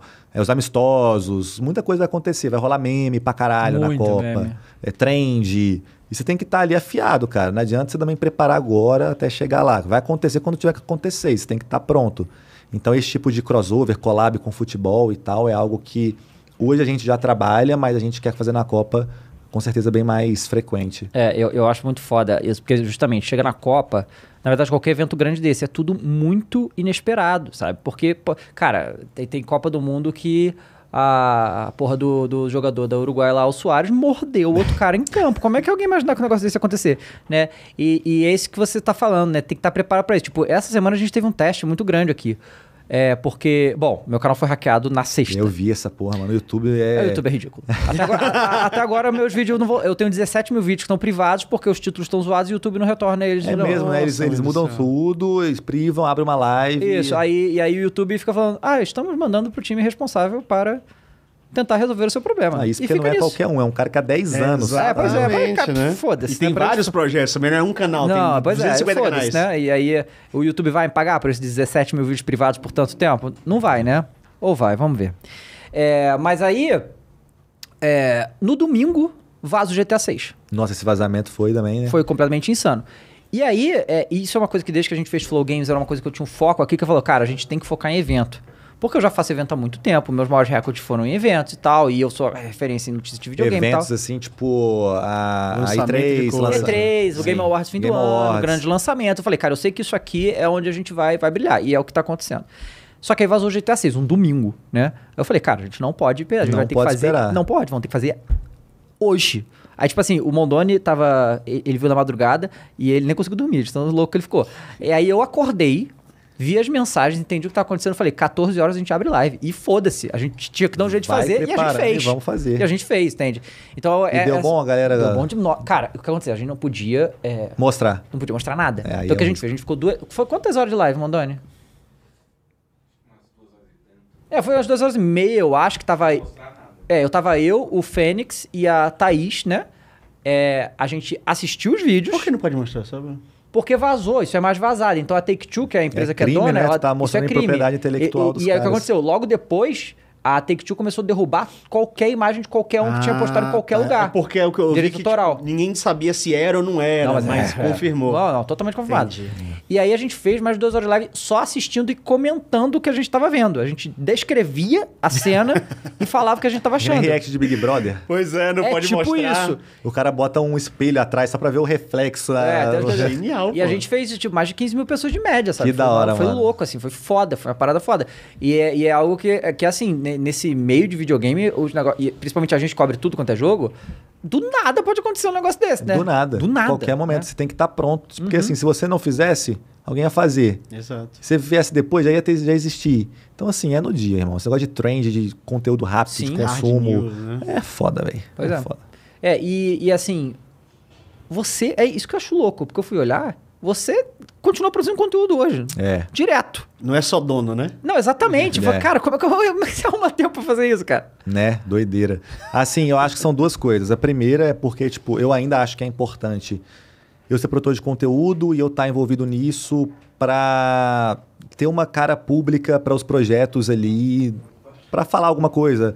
Cara, eu não quero ter que, talvez, explicar algo falando para um veículo de imprensa que vai fazer um post. Uhum. Vai falar na minha live, eu quero twittar, eu quero, tipo. Então eu gosto de produzir conteúdo. Eu tenho muitos patrocinadores, pô, graças a esse histórico que eu tenho, eu consigo produzir pouco conteúdo em si, mas monetizar isso é legal, então isso é importante. É, trabalhar com pessoas, as marcas gostam de trabalhar com pessoas que têm um histórico, tipo, vezes, que não tá falando que não era só número e tal, é o histórico de, tipo, não ter problemas, né, polêmicas e saber entregar o que foi prometido. Então, assim, irmão, se você não responde o patrocinador, se você não faz o que você prometeu, isso é ruim. Então, eu construí essa história, né, de ser profissional, de fazer o básico, que muita gente não faz, que Exatamente, eu trabalha. falo isso sempre. É, então isso daí deu, deu muito certo, então eu gosto disso.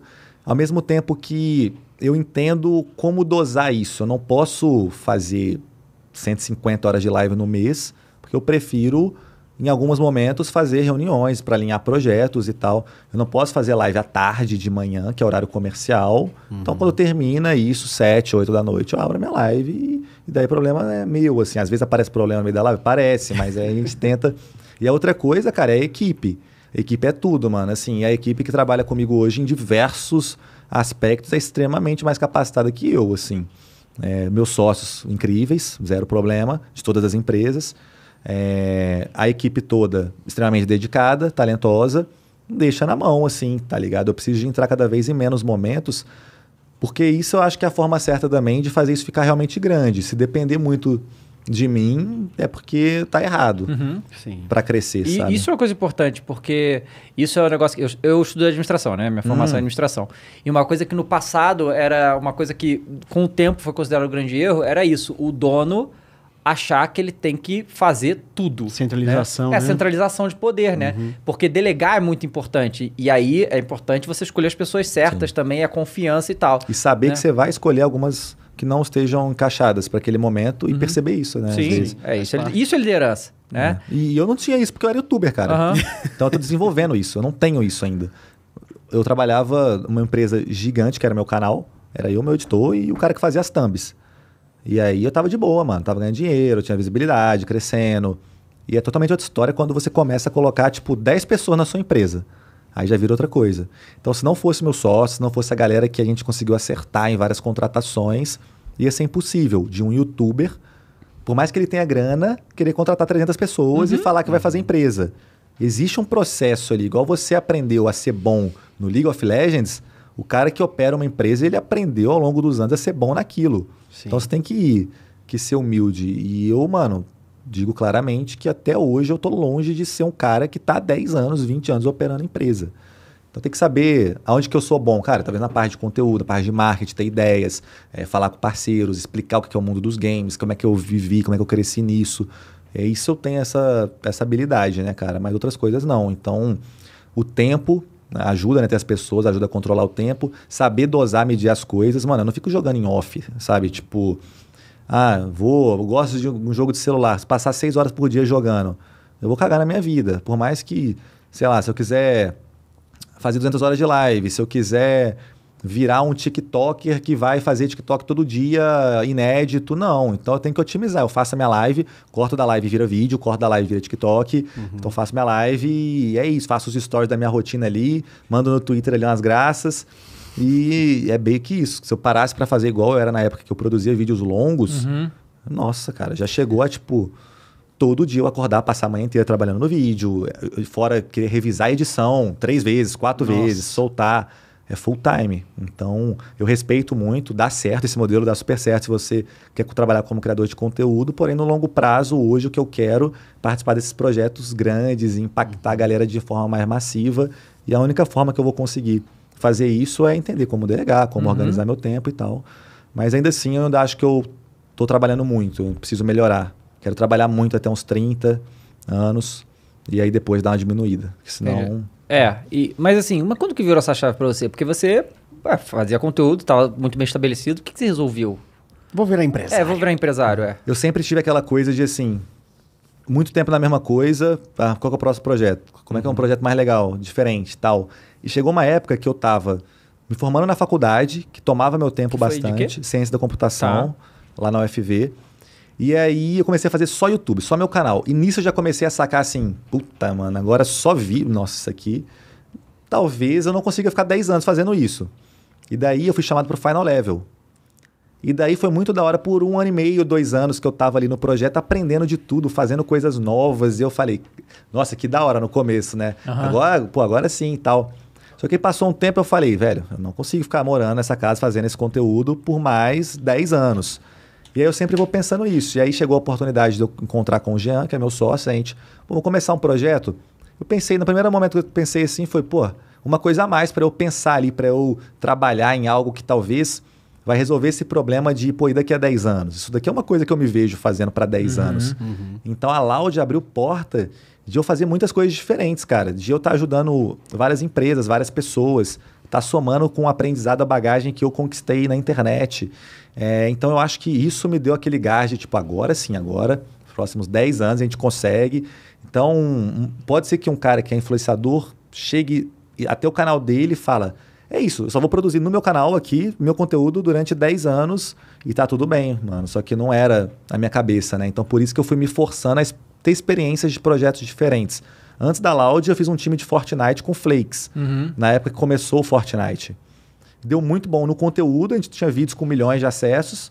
A empresa deu tudo errado, que era eu e o Flakes. então, assim, dois youtubers querendo fazer empresa, deu tudo errado, cara. Não tinha como. A gente não sabia gerir os influenciadores que a gente tinha, jogadores profissionais. Tudo foi aprendizado, tudo foi construção de bagagem. Fazendo, dando errado, dando certo, eu estava querendo fazer. E o Flix hoje tem também os projetos sim, dele. Sim. Então eu acho muito legal. Não, o que vocês fazem na cidade de Alto, ele faz no Fortnite, basicamente. Né? Exatamente, né? ele constrói mapas no é. Fortnite para marcas, empresas, ele tem um time competitivo também.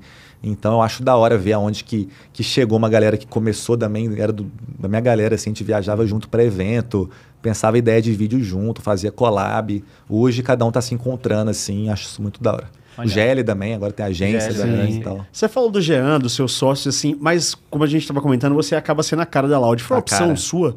Ou foi uma, a galera exigi, é, ponderou que era melhor? Sim. Foi um problema? Como é que chegou nisso de dizer, oh, o PH vai ser a cara da Loud, tem mais X sócios aqui por trás, mas... Era muito bom rosto. ser a cara, porque, tipo... Cara, querendo ou não, eu nunca tive problema, sabe? Tipo, de polêmica e tal. Uhum. E eu sou uma pessoa, tipo, literalmente chata, mano. Às vezes, a vida pacata, tá ligado? Uhum. Então, assim, é um risco muito baixo, assim, tipo, de dar alguma merda. E, assim, eu sei comunicar com a audiência Você já. Você não vai pra uma festa com um cara Cara, problemático e estourar uma champanhe e Mano, eu namoro há 10 anos, tipo, pra entender, assim, eu namoro minha primeira namorada, namoro há 10 anos, assim, mano, eu não bebo, uma vez a cada seis meses eu bebo alguma coisa, eu não uso droga nenhuma, então, assim, eu acho que foi uma escolha, que por mais que eu tinha uma, visibilidade da hora também, do meu público e tal, é, eu queria aprender muito, né, isso de estar à frente de uma empresa, tudo coincidiu, não fazia sentido muito botar, tipo, um cara que nem fala português, que é o Matt, uhum como dono de uma empresa do Brasil, tipo, como cara, assim, né? Dono ele é, mas como cara. E, ou o Jean, que é um cara muito mais da operação do que de falar. Ele é muito mais ali de fazer do que de, de falar. De Jean, a galera não conhece nem o rosto do Jean. O Jean é, tem uma ele foto, é é super um low NFT. profile, tá super low profile o Jean, cara. Então eu acho que A gente isso foi até uma coisa também. demais, mano. Isso foi um, tá ligado o alinhamento dos planetas? Um cara que é muito bom no operacional, um que é bom no conteúdo e na, na- no public face, assim, e tal, imagem. Um que é muito bom de estratégia global, que é o match. Cada um faz o seu, sabe? Assim, cada um tem o seu. E hoje na Loud, por mais que eu assumo, tipo, CEO da Loud, é, não sou eu que estou ali gerindo a operação de milhões de pessoas. De milhões não, né, caralho? Mas impacta milhões de pessoas, né? Podemos Ah, dizer sim. assim. Mas de centenas de pessoas. É, é muito mais o Jean, é muito mais o cara que cuida porra, do segmento financeiro, assim, da parte financeira da Loud, desse setor. É, outros sócios de outras empresas, muito mais experientes que eu, irmão. Eu não preciso, não preciso disso, eu tenho que ouvir e aprender deles. Então a parte mais pública que eu assumo, assim, eu gosto. É, relacionamento, assim, tô começando a aprender muito mais, trabalhar próximo de marcas, dos influx, dos jogadores. E cada vez mais trazer essa visibilidade para que eu possa trazer pessoas que queiram trabalhar comigo mais fodas ainda, mais experientes, mais capacitadas, assim. Posso continuar respondendo pela Loud? Sim, porque eu tô por dentro, eu entendo de tudo. Eu tô vendo os projetos, eu opino em tudo, em todas as empresas. Eu sei o que vai acontecer em cada uma, na maioria dos casos, não tudo. Mas é, não sou eu o gestor, assim, no dia a dia. Justo. É isso. Cara, é que tá no briefing isso aqui, mas eu, eu vou ter. vou- Ah. Você foi cogitado pro Big Brother? Caralho, mano, Rolou essa é isso? boa. Do nada. Essa foi a maior virada de chave do planeta. Pois é, que eu fiquei pensando nisso. Do nada viramos aqui o Léo Dias aqui no Pois negócio. é, né? Tipo, extra, extra. Irmão, deixa eu até lembrar como é que foi, mas sim, isso é verdade, isso é Rapaz. verdade. Teve um ano que o Big Brother levou um monte de influenciador, Sim. que foi da Manu Gavassi. É, não, agora, agora vez, todo né? ano estou fazendo. É. É. E aí nesse daí eles queriam porque queriam ter um gamer. Não teve gamer ainda, né? Aí que Não tava que vai ser o teve, é. primeiro. É, é foda, mano. Que, é- aí eles, tipo assim, eu acho o Big Brother muito foda. Eu acho um do- o maior produto de entretenimento do Brasil hoje. Porra, sem Co- Copa do Mundo vai ser maior, mas assim, Big Brother todo ano arrebentando e esqueça, não dá pra bater de frente. É muito bem embolado aquilo. E eles entregam. Então, me chamaram no ano que era da pandemia e aí falaram, pô, queria que um gamer viesse e tal. E eu nunca tinha parado pra pensar assim, porque eu nunca imaginei que iam me chamar. E eu saberia que eu nunca ia me inscrever. Aham. E, tipo, é muito contraditório me chamar, porque eu sou um cara muito reservado, mano. Você começar a procurar minha vida e tal, e eu não sou esse cara de reality show, assim. Balada, nada. Eu tenho o sonho de ser jurado no Shark Tank. Foda. Eu quero muito. Eu vi que a Boca Rosa foi agora, e eu já fiquei assim, caralho, olha, uma pessoa que conheceu como influenciador, o Felipe Tito. Então, isso, esse reality eu participaria sem problema. Mas, assim, irmão, de férias com o ex, é, não tem nem ex pra ter Não tem férias, nem né? ex. Vai ser difícil. Aí no Big Brother falaram de que é um gamer, um jogador. Aí eu, Estão sabendo bem, né? Ô, belo briefing esse aí que deram pra vocês, cara que hein? vai jogar aqui, vai joga, e- joga e joga, né, e tal. Aí eu falei assim, tá, muito obrigado, tal, vou dar uma pensada. É, mas eu não aceitei, porque eu pensei assim, três meses longe de todos os meus projetos. Nossa. Isso pra mim foi o que mais pesou. E não é assim, três meses longe dos meus projetos e eu vou sair de lá com algo que vai estourar esses meus projetos. Tipo, se eu desse muito certo. Aham. E poderia ser que eu saísse de lá cancelado e matasse Tem todos os projetos. Exatamente, isso é Cara, pegada. eu, eu acho essa parada que eu já pensei muito também, né? Desde que começaram a chamar influenciador, todo mundo Ah, tá pra jogo. eu não iria. É, é isso que eu, cara, que eu acho que ia ficar maluco. Eu acho que ia ficar maluco justamente com essa coisa, porque você, você é cancelado, você não sabe. Porque muitas vezes a pessoa que foi Será cancelada. que eu fui cancelado? Não, muitas vezes a pessoa que foi tá cancelada tá lá, falando, né? a galera que tá lá dentro tá tudo de boa. Tipo, a maioria ela nem ligou, mas aqui fora estão matando a pessoa, sabe? E, e, cara, essa incerteza é uma coisa de maluco. Você tem que ficar se policiando 24 horas por dia e tal. E lá é o esquema que não tem nada, né? Não tem um relógio, não tem Nada, celular, você não sabe o um que livro. é, nada, não sabe que horas é. E, é. e aquilo, assim, tem a questão dos cortes, né? Da edição. Ainda tem isso também, É. você ainda tem, fica à mercê do cara que tá editando. Você tá ali agindo que nem um anjo, né? O Maurício Meirelles falou isso uma vez. Você tá ali agindo que nem um anjo todos os dias. Aí tem a dona Sônia, que entrou junto com você, que é uma senhorinha mó legal. E aí ela tá lá, tipo, meu filho, tira a toalha molhada da cama. Aí você daqui você a pouco. vira na edição um cara que não faz nada. É, exato. Ou senão, tipo, você, tá, você, foi- você foi um anjo, a edição inteira ajuda, lava, passa, tira a, cami- tira a toalha da cama, tira a toalha Você da cama. tudo, você Aí fez tem uma hora que você fala assim, porra, dona Sônia, daqui a pouco eu tiro. Aí corta isso, Isso. você é o cara que odeia idosas. Aí, porra, não tem como, irmão, eu não iria. Junto, Pois nunca, é, tá é muito louco isso, cara. Você é tá muito... três meses, Hum. caso dê tudo certo, você chegue na final, a mercê do 24 horas. E no É. 24 horas, irmão, ninguém Pois é santo. Não. No E- 24 horas não tem Ninguém, jeito. Cara, com o tempo, todo mundo vai ficando meio maluco, cara. mais estressado. Né? você Mais estressado, piorando. você vai ficando E aquela você coisa ali. chega no dia da festa, quer desestressar, você bebe três copos, já tá outra pessoa. Um abraço. Você pois já é. é outra história ali, mano. Então, tipo, de cara eu falei, velho, não tô pra jogo, não quero. Depois a edição estourou. Quem saiu estourado dali estourou com tudo. Muitíssimo. Quem saiu cancelado cancelou com tudo. e tá tudo bem, mas eu não fui dessa, assim. Mas foi da É hora. um risco grande demais, assim. E eu sei que eles chamaram vários outros gamers, mas ninguém topou. Muita gente, tipo, na época era, irmão, três meses de contrato de live aqui, eu tô ganhando a premiação. Pois é, exato. É. É. Então na época era meio que isso. Então não conseguiram levar, mas levaram acho que a VTube, né? O Pyong. Levaram o VTube, é, sim. É. É, não, cara, porque, esse, porque assim, só valeria a pena, tipo, pra mim, por exemplo, se eles me oferecessem um cachê Absurdo. absurdo que garante, dependendo do que acontecer lá, eu vou receber essa. Aí beleza, aí dá pra gente pensar, porque mesmo assim, É. ainda é um negócio de maluco vocês. Porque, assim, a gente que tem é, carreira estabilizada.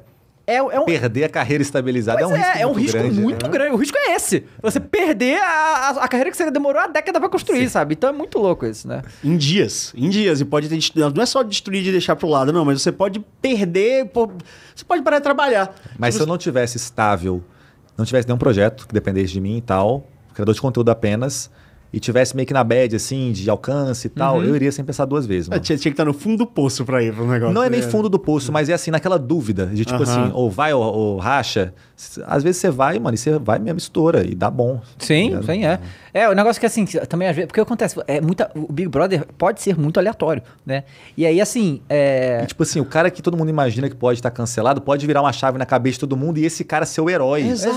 Exato, Quantas é. vezes isso aconteceu Tá já? ligado? Um- Muito. Um, um cara que na edição ele foi tipo o full escrotão, ele foi campeão. Aquele porque Marcelo naquele ano- Dourado. exatamente, era ele mesmo que É, é, o alemão, essas Exato. coisas assim. Aí você mano. pega o alemão, um ano depois, ele seria um psicopata. tá Pois ligado? é, exato, é muito Então louco. você não faz a menor ideia do que vai acontecer. É roleta do Yudi, tá ligado? Eu Você- botei na minha live na época do Big Brother que tava o hype, mano, as maiores brigas do Big Brother, que era um vídeo, assim. E aí é isso, é o alemão escrotizando, falando coisas ali absurdas, que na época assistindo, tipo, ninguém nem pegou as coisas que ele tava falando quão absurdas era. E eu falei na live assim, é, mano, esse maluco ganhou. Aí, geral, O quê? é louco, Big Brother é louco. Cara, o ano da Sabrina Sato também, o Domini Sabrina lá. Domini. Cara, Domini. tá ligado? É muito Sim, louco, cara. Cara, vamos lá, tem um monte de pergunta aqui, Ah, a galera quer vai, falar com vamos. você. Já, o que, que foi, Mandoni? Ah, tá. Ó, o Phoenix mandou aqui Bravo. 50 reais do superchat, falou salve, salve família, salve PH. Agora que fizeram sucesso no LOLzinho, Frifas e Vavá, o que acha de ajudar a crescer a nossa querida comunidade Dotinha no Brasil? Ah, A galera do Aproveita e Flow pensa- defende muito o Dota, né, É, mano? que o, que o, o Igorama Dota joga até hoje, ele doutrinou um monte de gente no Flow pra jogar Dota também. E, cara, Dota ainda tem a maior premiação, Maior de- da premiação. história de, de esportes, né? Os caras Já- pagam um ano inteiro deles com Só um que, campeonato. só que? Dota não dá audiência, né? Esse que é o negócio, né? Exato, exato. Então, o principal que eu falei é isso, da audiência, assim. Tipo, pra fazer uma parada sustentável, tem que ter a demanda. é, senão você vai ter que montar um projeto que vai bater de frente com os melhores do mundo pra tentar ganhar o prêmio de melhor É. do mundo. E depois que ganhar, talvez a galera fale assim, valeu, irmão, aposentei agora, acabou seu time, acabou seu projeto. Pois é, porque é tanto dinheiro é que ele tanto pode dinheiro. Quanto que é de prêmio um Ah, Dota? 140 milhões de dólares, uma coisa Irmão, assim. Não é, não é isso aí, quem que vai querer trabalhar? É uns O International, 100, quanto é que o uns 100 International milhões. dá?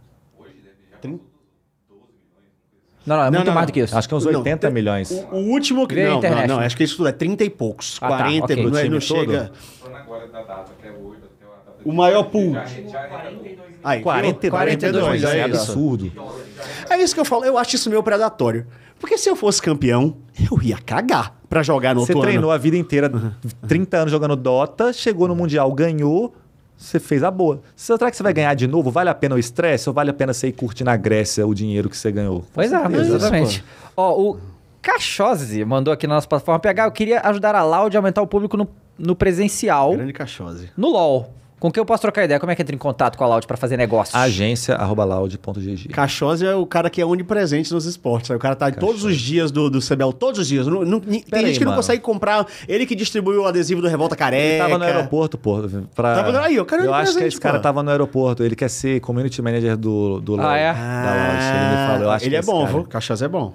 Aí, mas como é que é a agência? Arroba Agência arroba loud.gg. Ó, o Fênix Ou mandou mais uma vagas, aqui. vagas loud. Falou, ah, tem vagas Loud, maneiro. Tem. É, o, o- vai ter Play Hard Loud no GTA 6, já pensaram sobre? É que tá um pouco distante ainda, mas já, já Até lançar lá. o 5M, né? Até lançar os. os Não, mas pode ser GTA sem CRP, né? Como assim? Ah, tipo um conteúdo, uma É, coisa não, porque tem o assim. GT, vai ter o GTA Online no GTA 6. É, né? vai de ter. Eu acho que com certeza, lançando o GTA 6 baseada no histórico dos outros GTAs, e considerando que o GTA V é um dos jogos mais vendidos do mundo, mais assistidos, top 3 em todas as plataformas, etc., o 6 vai arrebentar, né? Então Claro. é entender se vai estar bom mesmo, né? Se vão. E deve estar, né? Porque os caras não têm errado muito É, ultimamente. demora tanto e demoraram sair, tanto né? tempo, né? Então vai entregar. E as oportunidades de conteúdo estão aí, cara. Online, porra, GTA é uma demanda absurda, quem sabe, vamos ficar de olho. Ó, o Bruno, Bruno Grilo mandou, já pensaram em sócio torcedor de esporte? Putz. Loud tem torcida pra isso. Que talvez vocês ensinem os clubes de futebol a fazer, porque nenhum faz direito. Você é já viu os fan tokens de, de time de Sim. futebol? A brincadeira que é Sim. de uma coisa ridícula, mano. É, o que a gente vai fazer? Sócio torcedor, pra gente é um modelo que é legal e muita gente pede, mas existem hoje, hoje novas tecnologias que talvez permitam uma interação melhor de você retribuir e contribuir para a sua comunidade.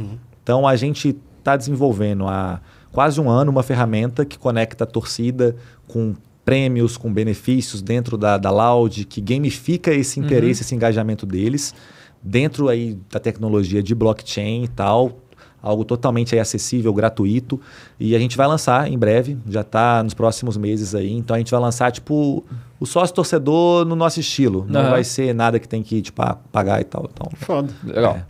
Ó, o Breno Rodrigues falou, ah, agora isso é que eu não entendi nada, vocês me explicam. Como vai ser a operação no VCT Américas? O time todo vai ter que se mudar para os Estados Unidos? Ah, tá. O que é VCT Américas? É a franquia de Valorant. É a Ah, tá. franquia, né? Vai, vão Ok. ter- o time vai ter que morar e competir morando Sim. lá, lá. Los Angeles, que é um dos lugares mais caros do mundo para morar. Metro quadrado insano. Só Nova York eu acho que é mais caro. Não, e não é qualquer lugar em Los Angeles. os caras vão competir em Santa Mônica, que é mais caro ainda. É o, é o bairro Então é nobre, isso. tá ligado? É, ele é tipo isso que a organização brasileira tem que chegar lá e vai ter que fazer. Então a gente tá na correria aí, cara. O projeto tá sendo construído aí e não é nada tipo arroz com feijão, mano. A parada é difícil. Cara, o Vitor Fernandes falou, pegar a Loud vai entrar no cenário de lore. O que, que é lore? Legends of Runeterra? Será? Ah, deve ser. Deve ser, mas nem Isso. tem um cenário de lore. Então, Mas isso é o quê? Que jogo? Qual, qual desses é esse? É um jogo de cartas a Riot. Ah, é. jogo card game, eu acho que, tipo, quem tinha uma brecha muito grande, acho que era o Clash Royale, de competitivo, mobile. Fizeram um trabalho bom, mas o produto em si teve uma queda e depois acabou voltando e perderam um pouco a janela. Mas é o mais próximo de card game que eu acho que tem demanda, porque o card game é, nativo, né, vamos dizer assim, que é só a cartinha mesmo, um Hearthstone, Uhum. um, um Magic, etc. Eu acho que é difícil escalar em demanda assim. E antes que alguém que o cenário de Legends of Runeterra me mate, tá dizendo, ah, não tem cenário, é porque não tem um cenário competitivo armado, tipo, Uhum. pronto, tipo, se é o CBLOL, o Valorant, Free Fire, não tem uma liga ó, competitiva. o Vitor fez uma pergunta interessante aqui, que é assim, pergunta como é que é a divisão de prêmios de campeonato. Porque, tipo, no Oh, futebol, isso é bom. o que acontece? Os caras ganham salário, a premiação é toda do time. É, Assim, às vezes eles... Às vezes não, quase sempre, quando tem... é, quando ganham um campeonato, tem uma... Eles, dão pros jogadores uma parcela e tal, mas a premiação é do time. Como Sim. funciona? Eles podem... A premiação da Loud é toda dos jogadores. Tá. Então, isso é. Não é um padrão da indústria, né? De, de games e tal. Porém, Qual que é o padrão? É isso que eu falei? Tipo, a organização o padrão eu um- acho que 50, 50, 30, 70 pro time, 30, né? No caso. Depende muito do acordo. Porém, o nosso, a questão que era assim: quando a gente não ganhava nada, a gente também não investia tanto. E aí, nossos esforços em mídia, entretenimento, conteúdo, patrocínio, meio que se pagava tudo e a gente nem esperava que ia ganhar nada. Só que para ganhar, talvez tem que investir mais. E aí, a conta tem que fechar, entendeu? Então, no começo, até hoje, já aconteceu de tipo, a gente ir no Mundial de Free Fire e ganhar uma premiação que, se não me engano, era tipo 180 mil dólares, assim, dividir pro time todo. E staff, né? Eles decidem entre eles como que eles querem decidir e a org não pega nada. E eu acho isso muito foda, assim. É, no Valorant, seguiu assim no- nos campeonatos nacionais, VCTs, premiação também. É, no Mundial, quando você ganha uma skin. É isso que eu ia perguntar. Então, né? tá ligado? Quando é porque no Mundial é assim. Acho que é parecido com o Dota, inclusive.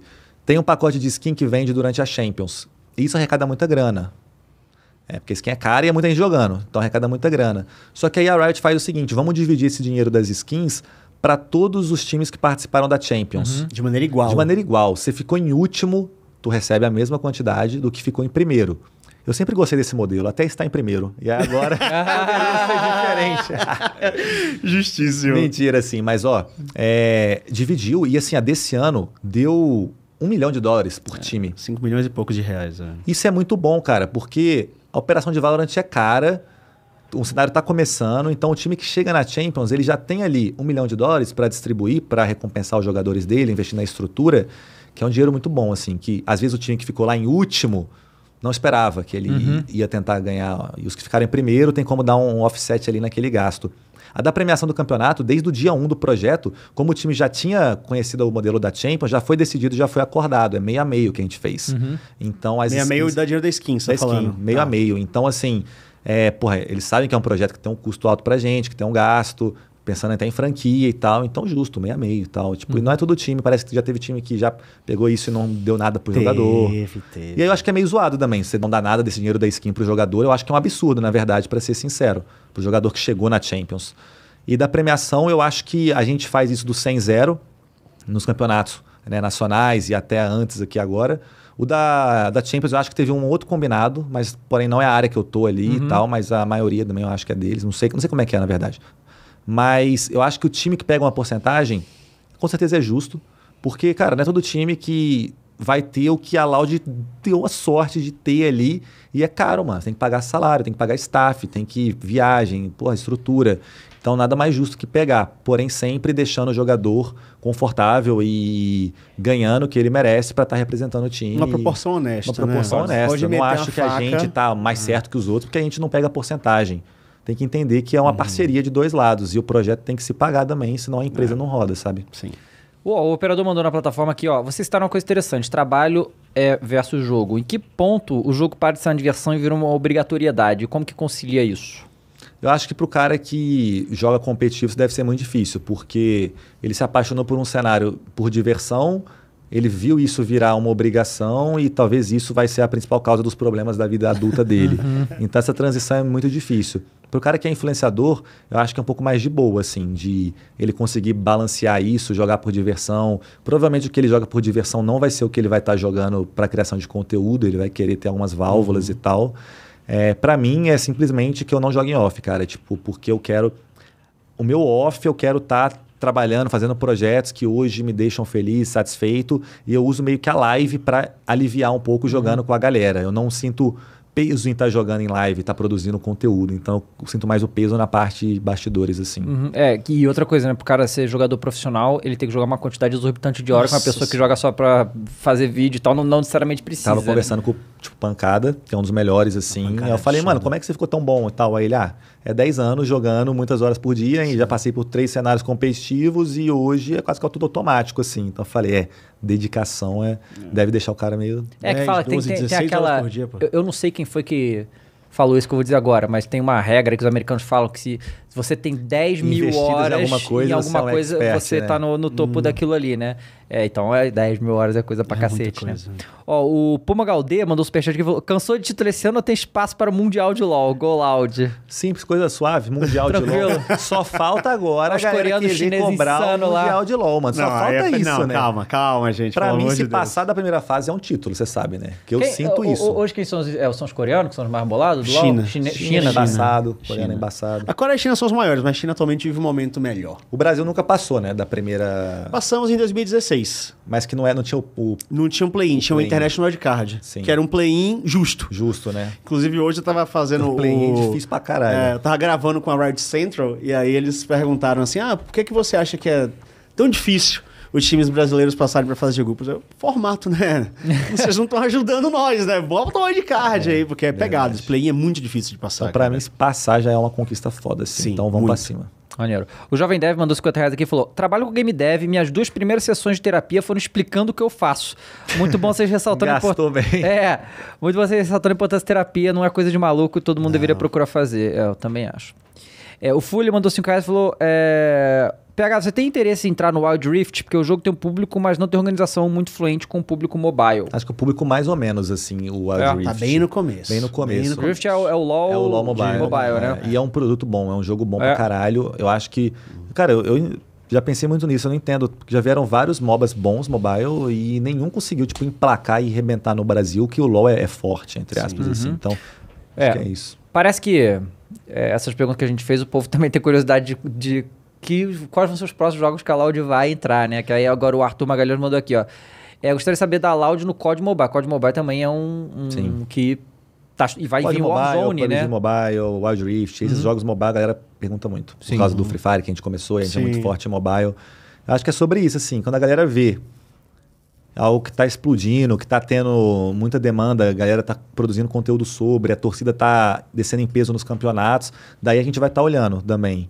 Enquanto não, provavelmente não. Eu acho que esse ano a gente não entra em nenhum outro jogo.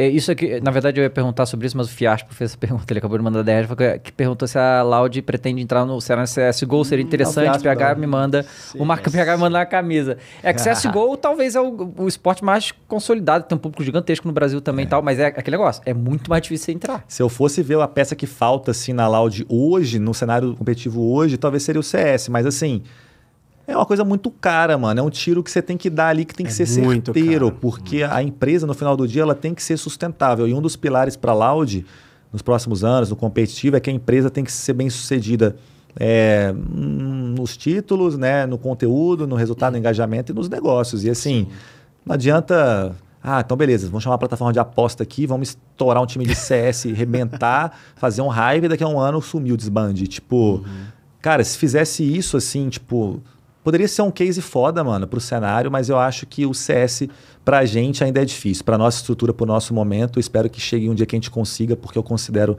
o cenário do CS um dos mais apaixonados, assim, na questão do Brasil e, e o FPS no Brasil é muito forte, então seria uma honra poder trabalhar o CS, só que hoje a gente ainda não consegue. Pois é. Ó, o último aqui, ó. O Wolfzeira mandou 5 reais aqui e falou: PH, sobre recrutamento de streamers, a Loud seleciona de qual maneira? Tem chance de olhar também em pequenos streamers, mas vendo grandes talentos neles? Tem. Depende do projeto. Tipo, a gente pensa projetos talvez de jogos que a gente quer atacar. Vamos dar um exemplo. O próprio GTA 6 vai lançar, vai começar a aparecer uns streamers. Pode ser que a gente desenhe esse projeto e fale, ó, GTA 6, talvez lá na frente um RP vai ter, GTA 6 ou talvez GTA Online. A gente já tem o GTA 5, a gente tem RP. E aí pode ser que os caras que sejam pequenos no começo sejam recrutados, né? Que depois eles vão se tornar grandes. O objetivo é esse. E depende muito da noção do cara do que quer ser pequeno ou não. Porque hoje, pra mim, assim, um streamer na Twitch que tem uma comunidade extremamente fiel, sei lá, duas mil pessoas na live, pra mim é um cara que. Gigante pra mim Gigante. isso. Só que às vezes a galera hoje vê uns caras que tem 30, 40, 50, 100k na É, mas live. são tipo seis pessoas, tá ligado? Então, Isso, né? é porque a galera tem isso, cara, de falar que o cara é grande só quando ele pega, tipo, acima de 30k. E Não, isso aí é louco. é muito difícil achar isso. Então, a Quase gente tá olhando. isso, é. E o nosso projeto de streaming vai crescer, sim, esse ano. Então, Hum, Legal. já é algo a ficar de olho aí. Maneiro. Bruno, muito obrigado. Foi sensacional. Obrigado, Foda. chefe, também. Foi Tamo muito legal junto. ter aqui. Foi Prazer uma todo conversa meu. muito foda. E assim, é. É porque a questão. E assim, est- estando aqui dentro e, e do, do Flow e tal, a gente vendo como é que é a estrutura e tal, e tem muita similaridade com o que você está falando. É muito legal ver essa coisa sendo feito certa, com toda essa experiência que a gente tem e que a maioria das pessoas não faz ideia de tudo isso que rola. Então, acho muito legal. Obrigado mesmo por ter vindo aqui. Eu sei que sua agenda é muito complexa, então obrigado por ter. Ah, não, é, eu tinha que vir, seu queria muito aqui. vir, porque, cara, eu vi o projeto acontecendo do início, o Flow Games, eu falei, foda, mano, espero que me chamem e tal. e aí eu comecei a encontrar com o Fênix nos eventos, ele chamando e tal.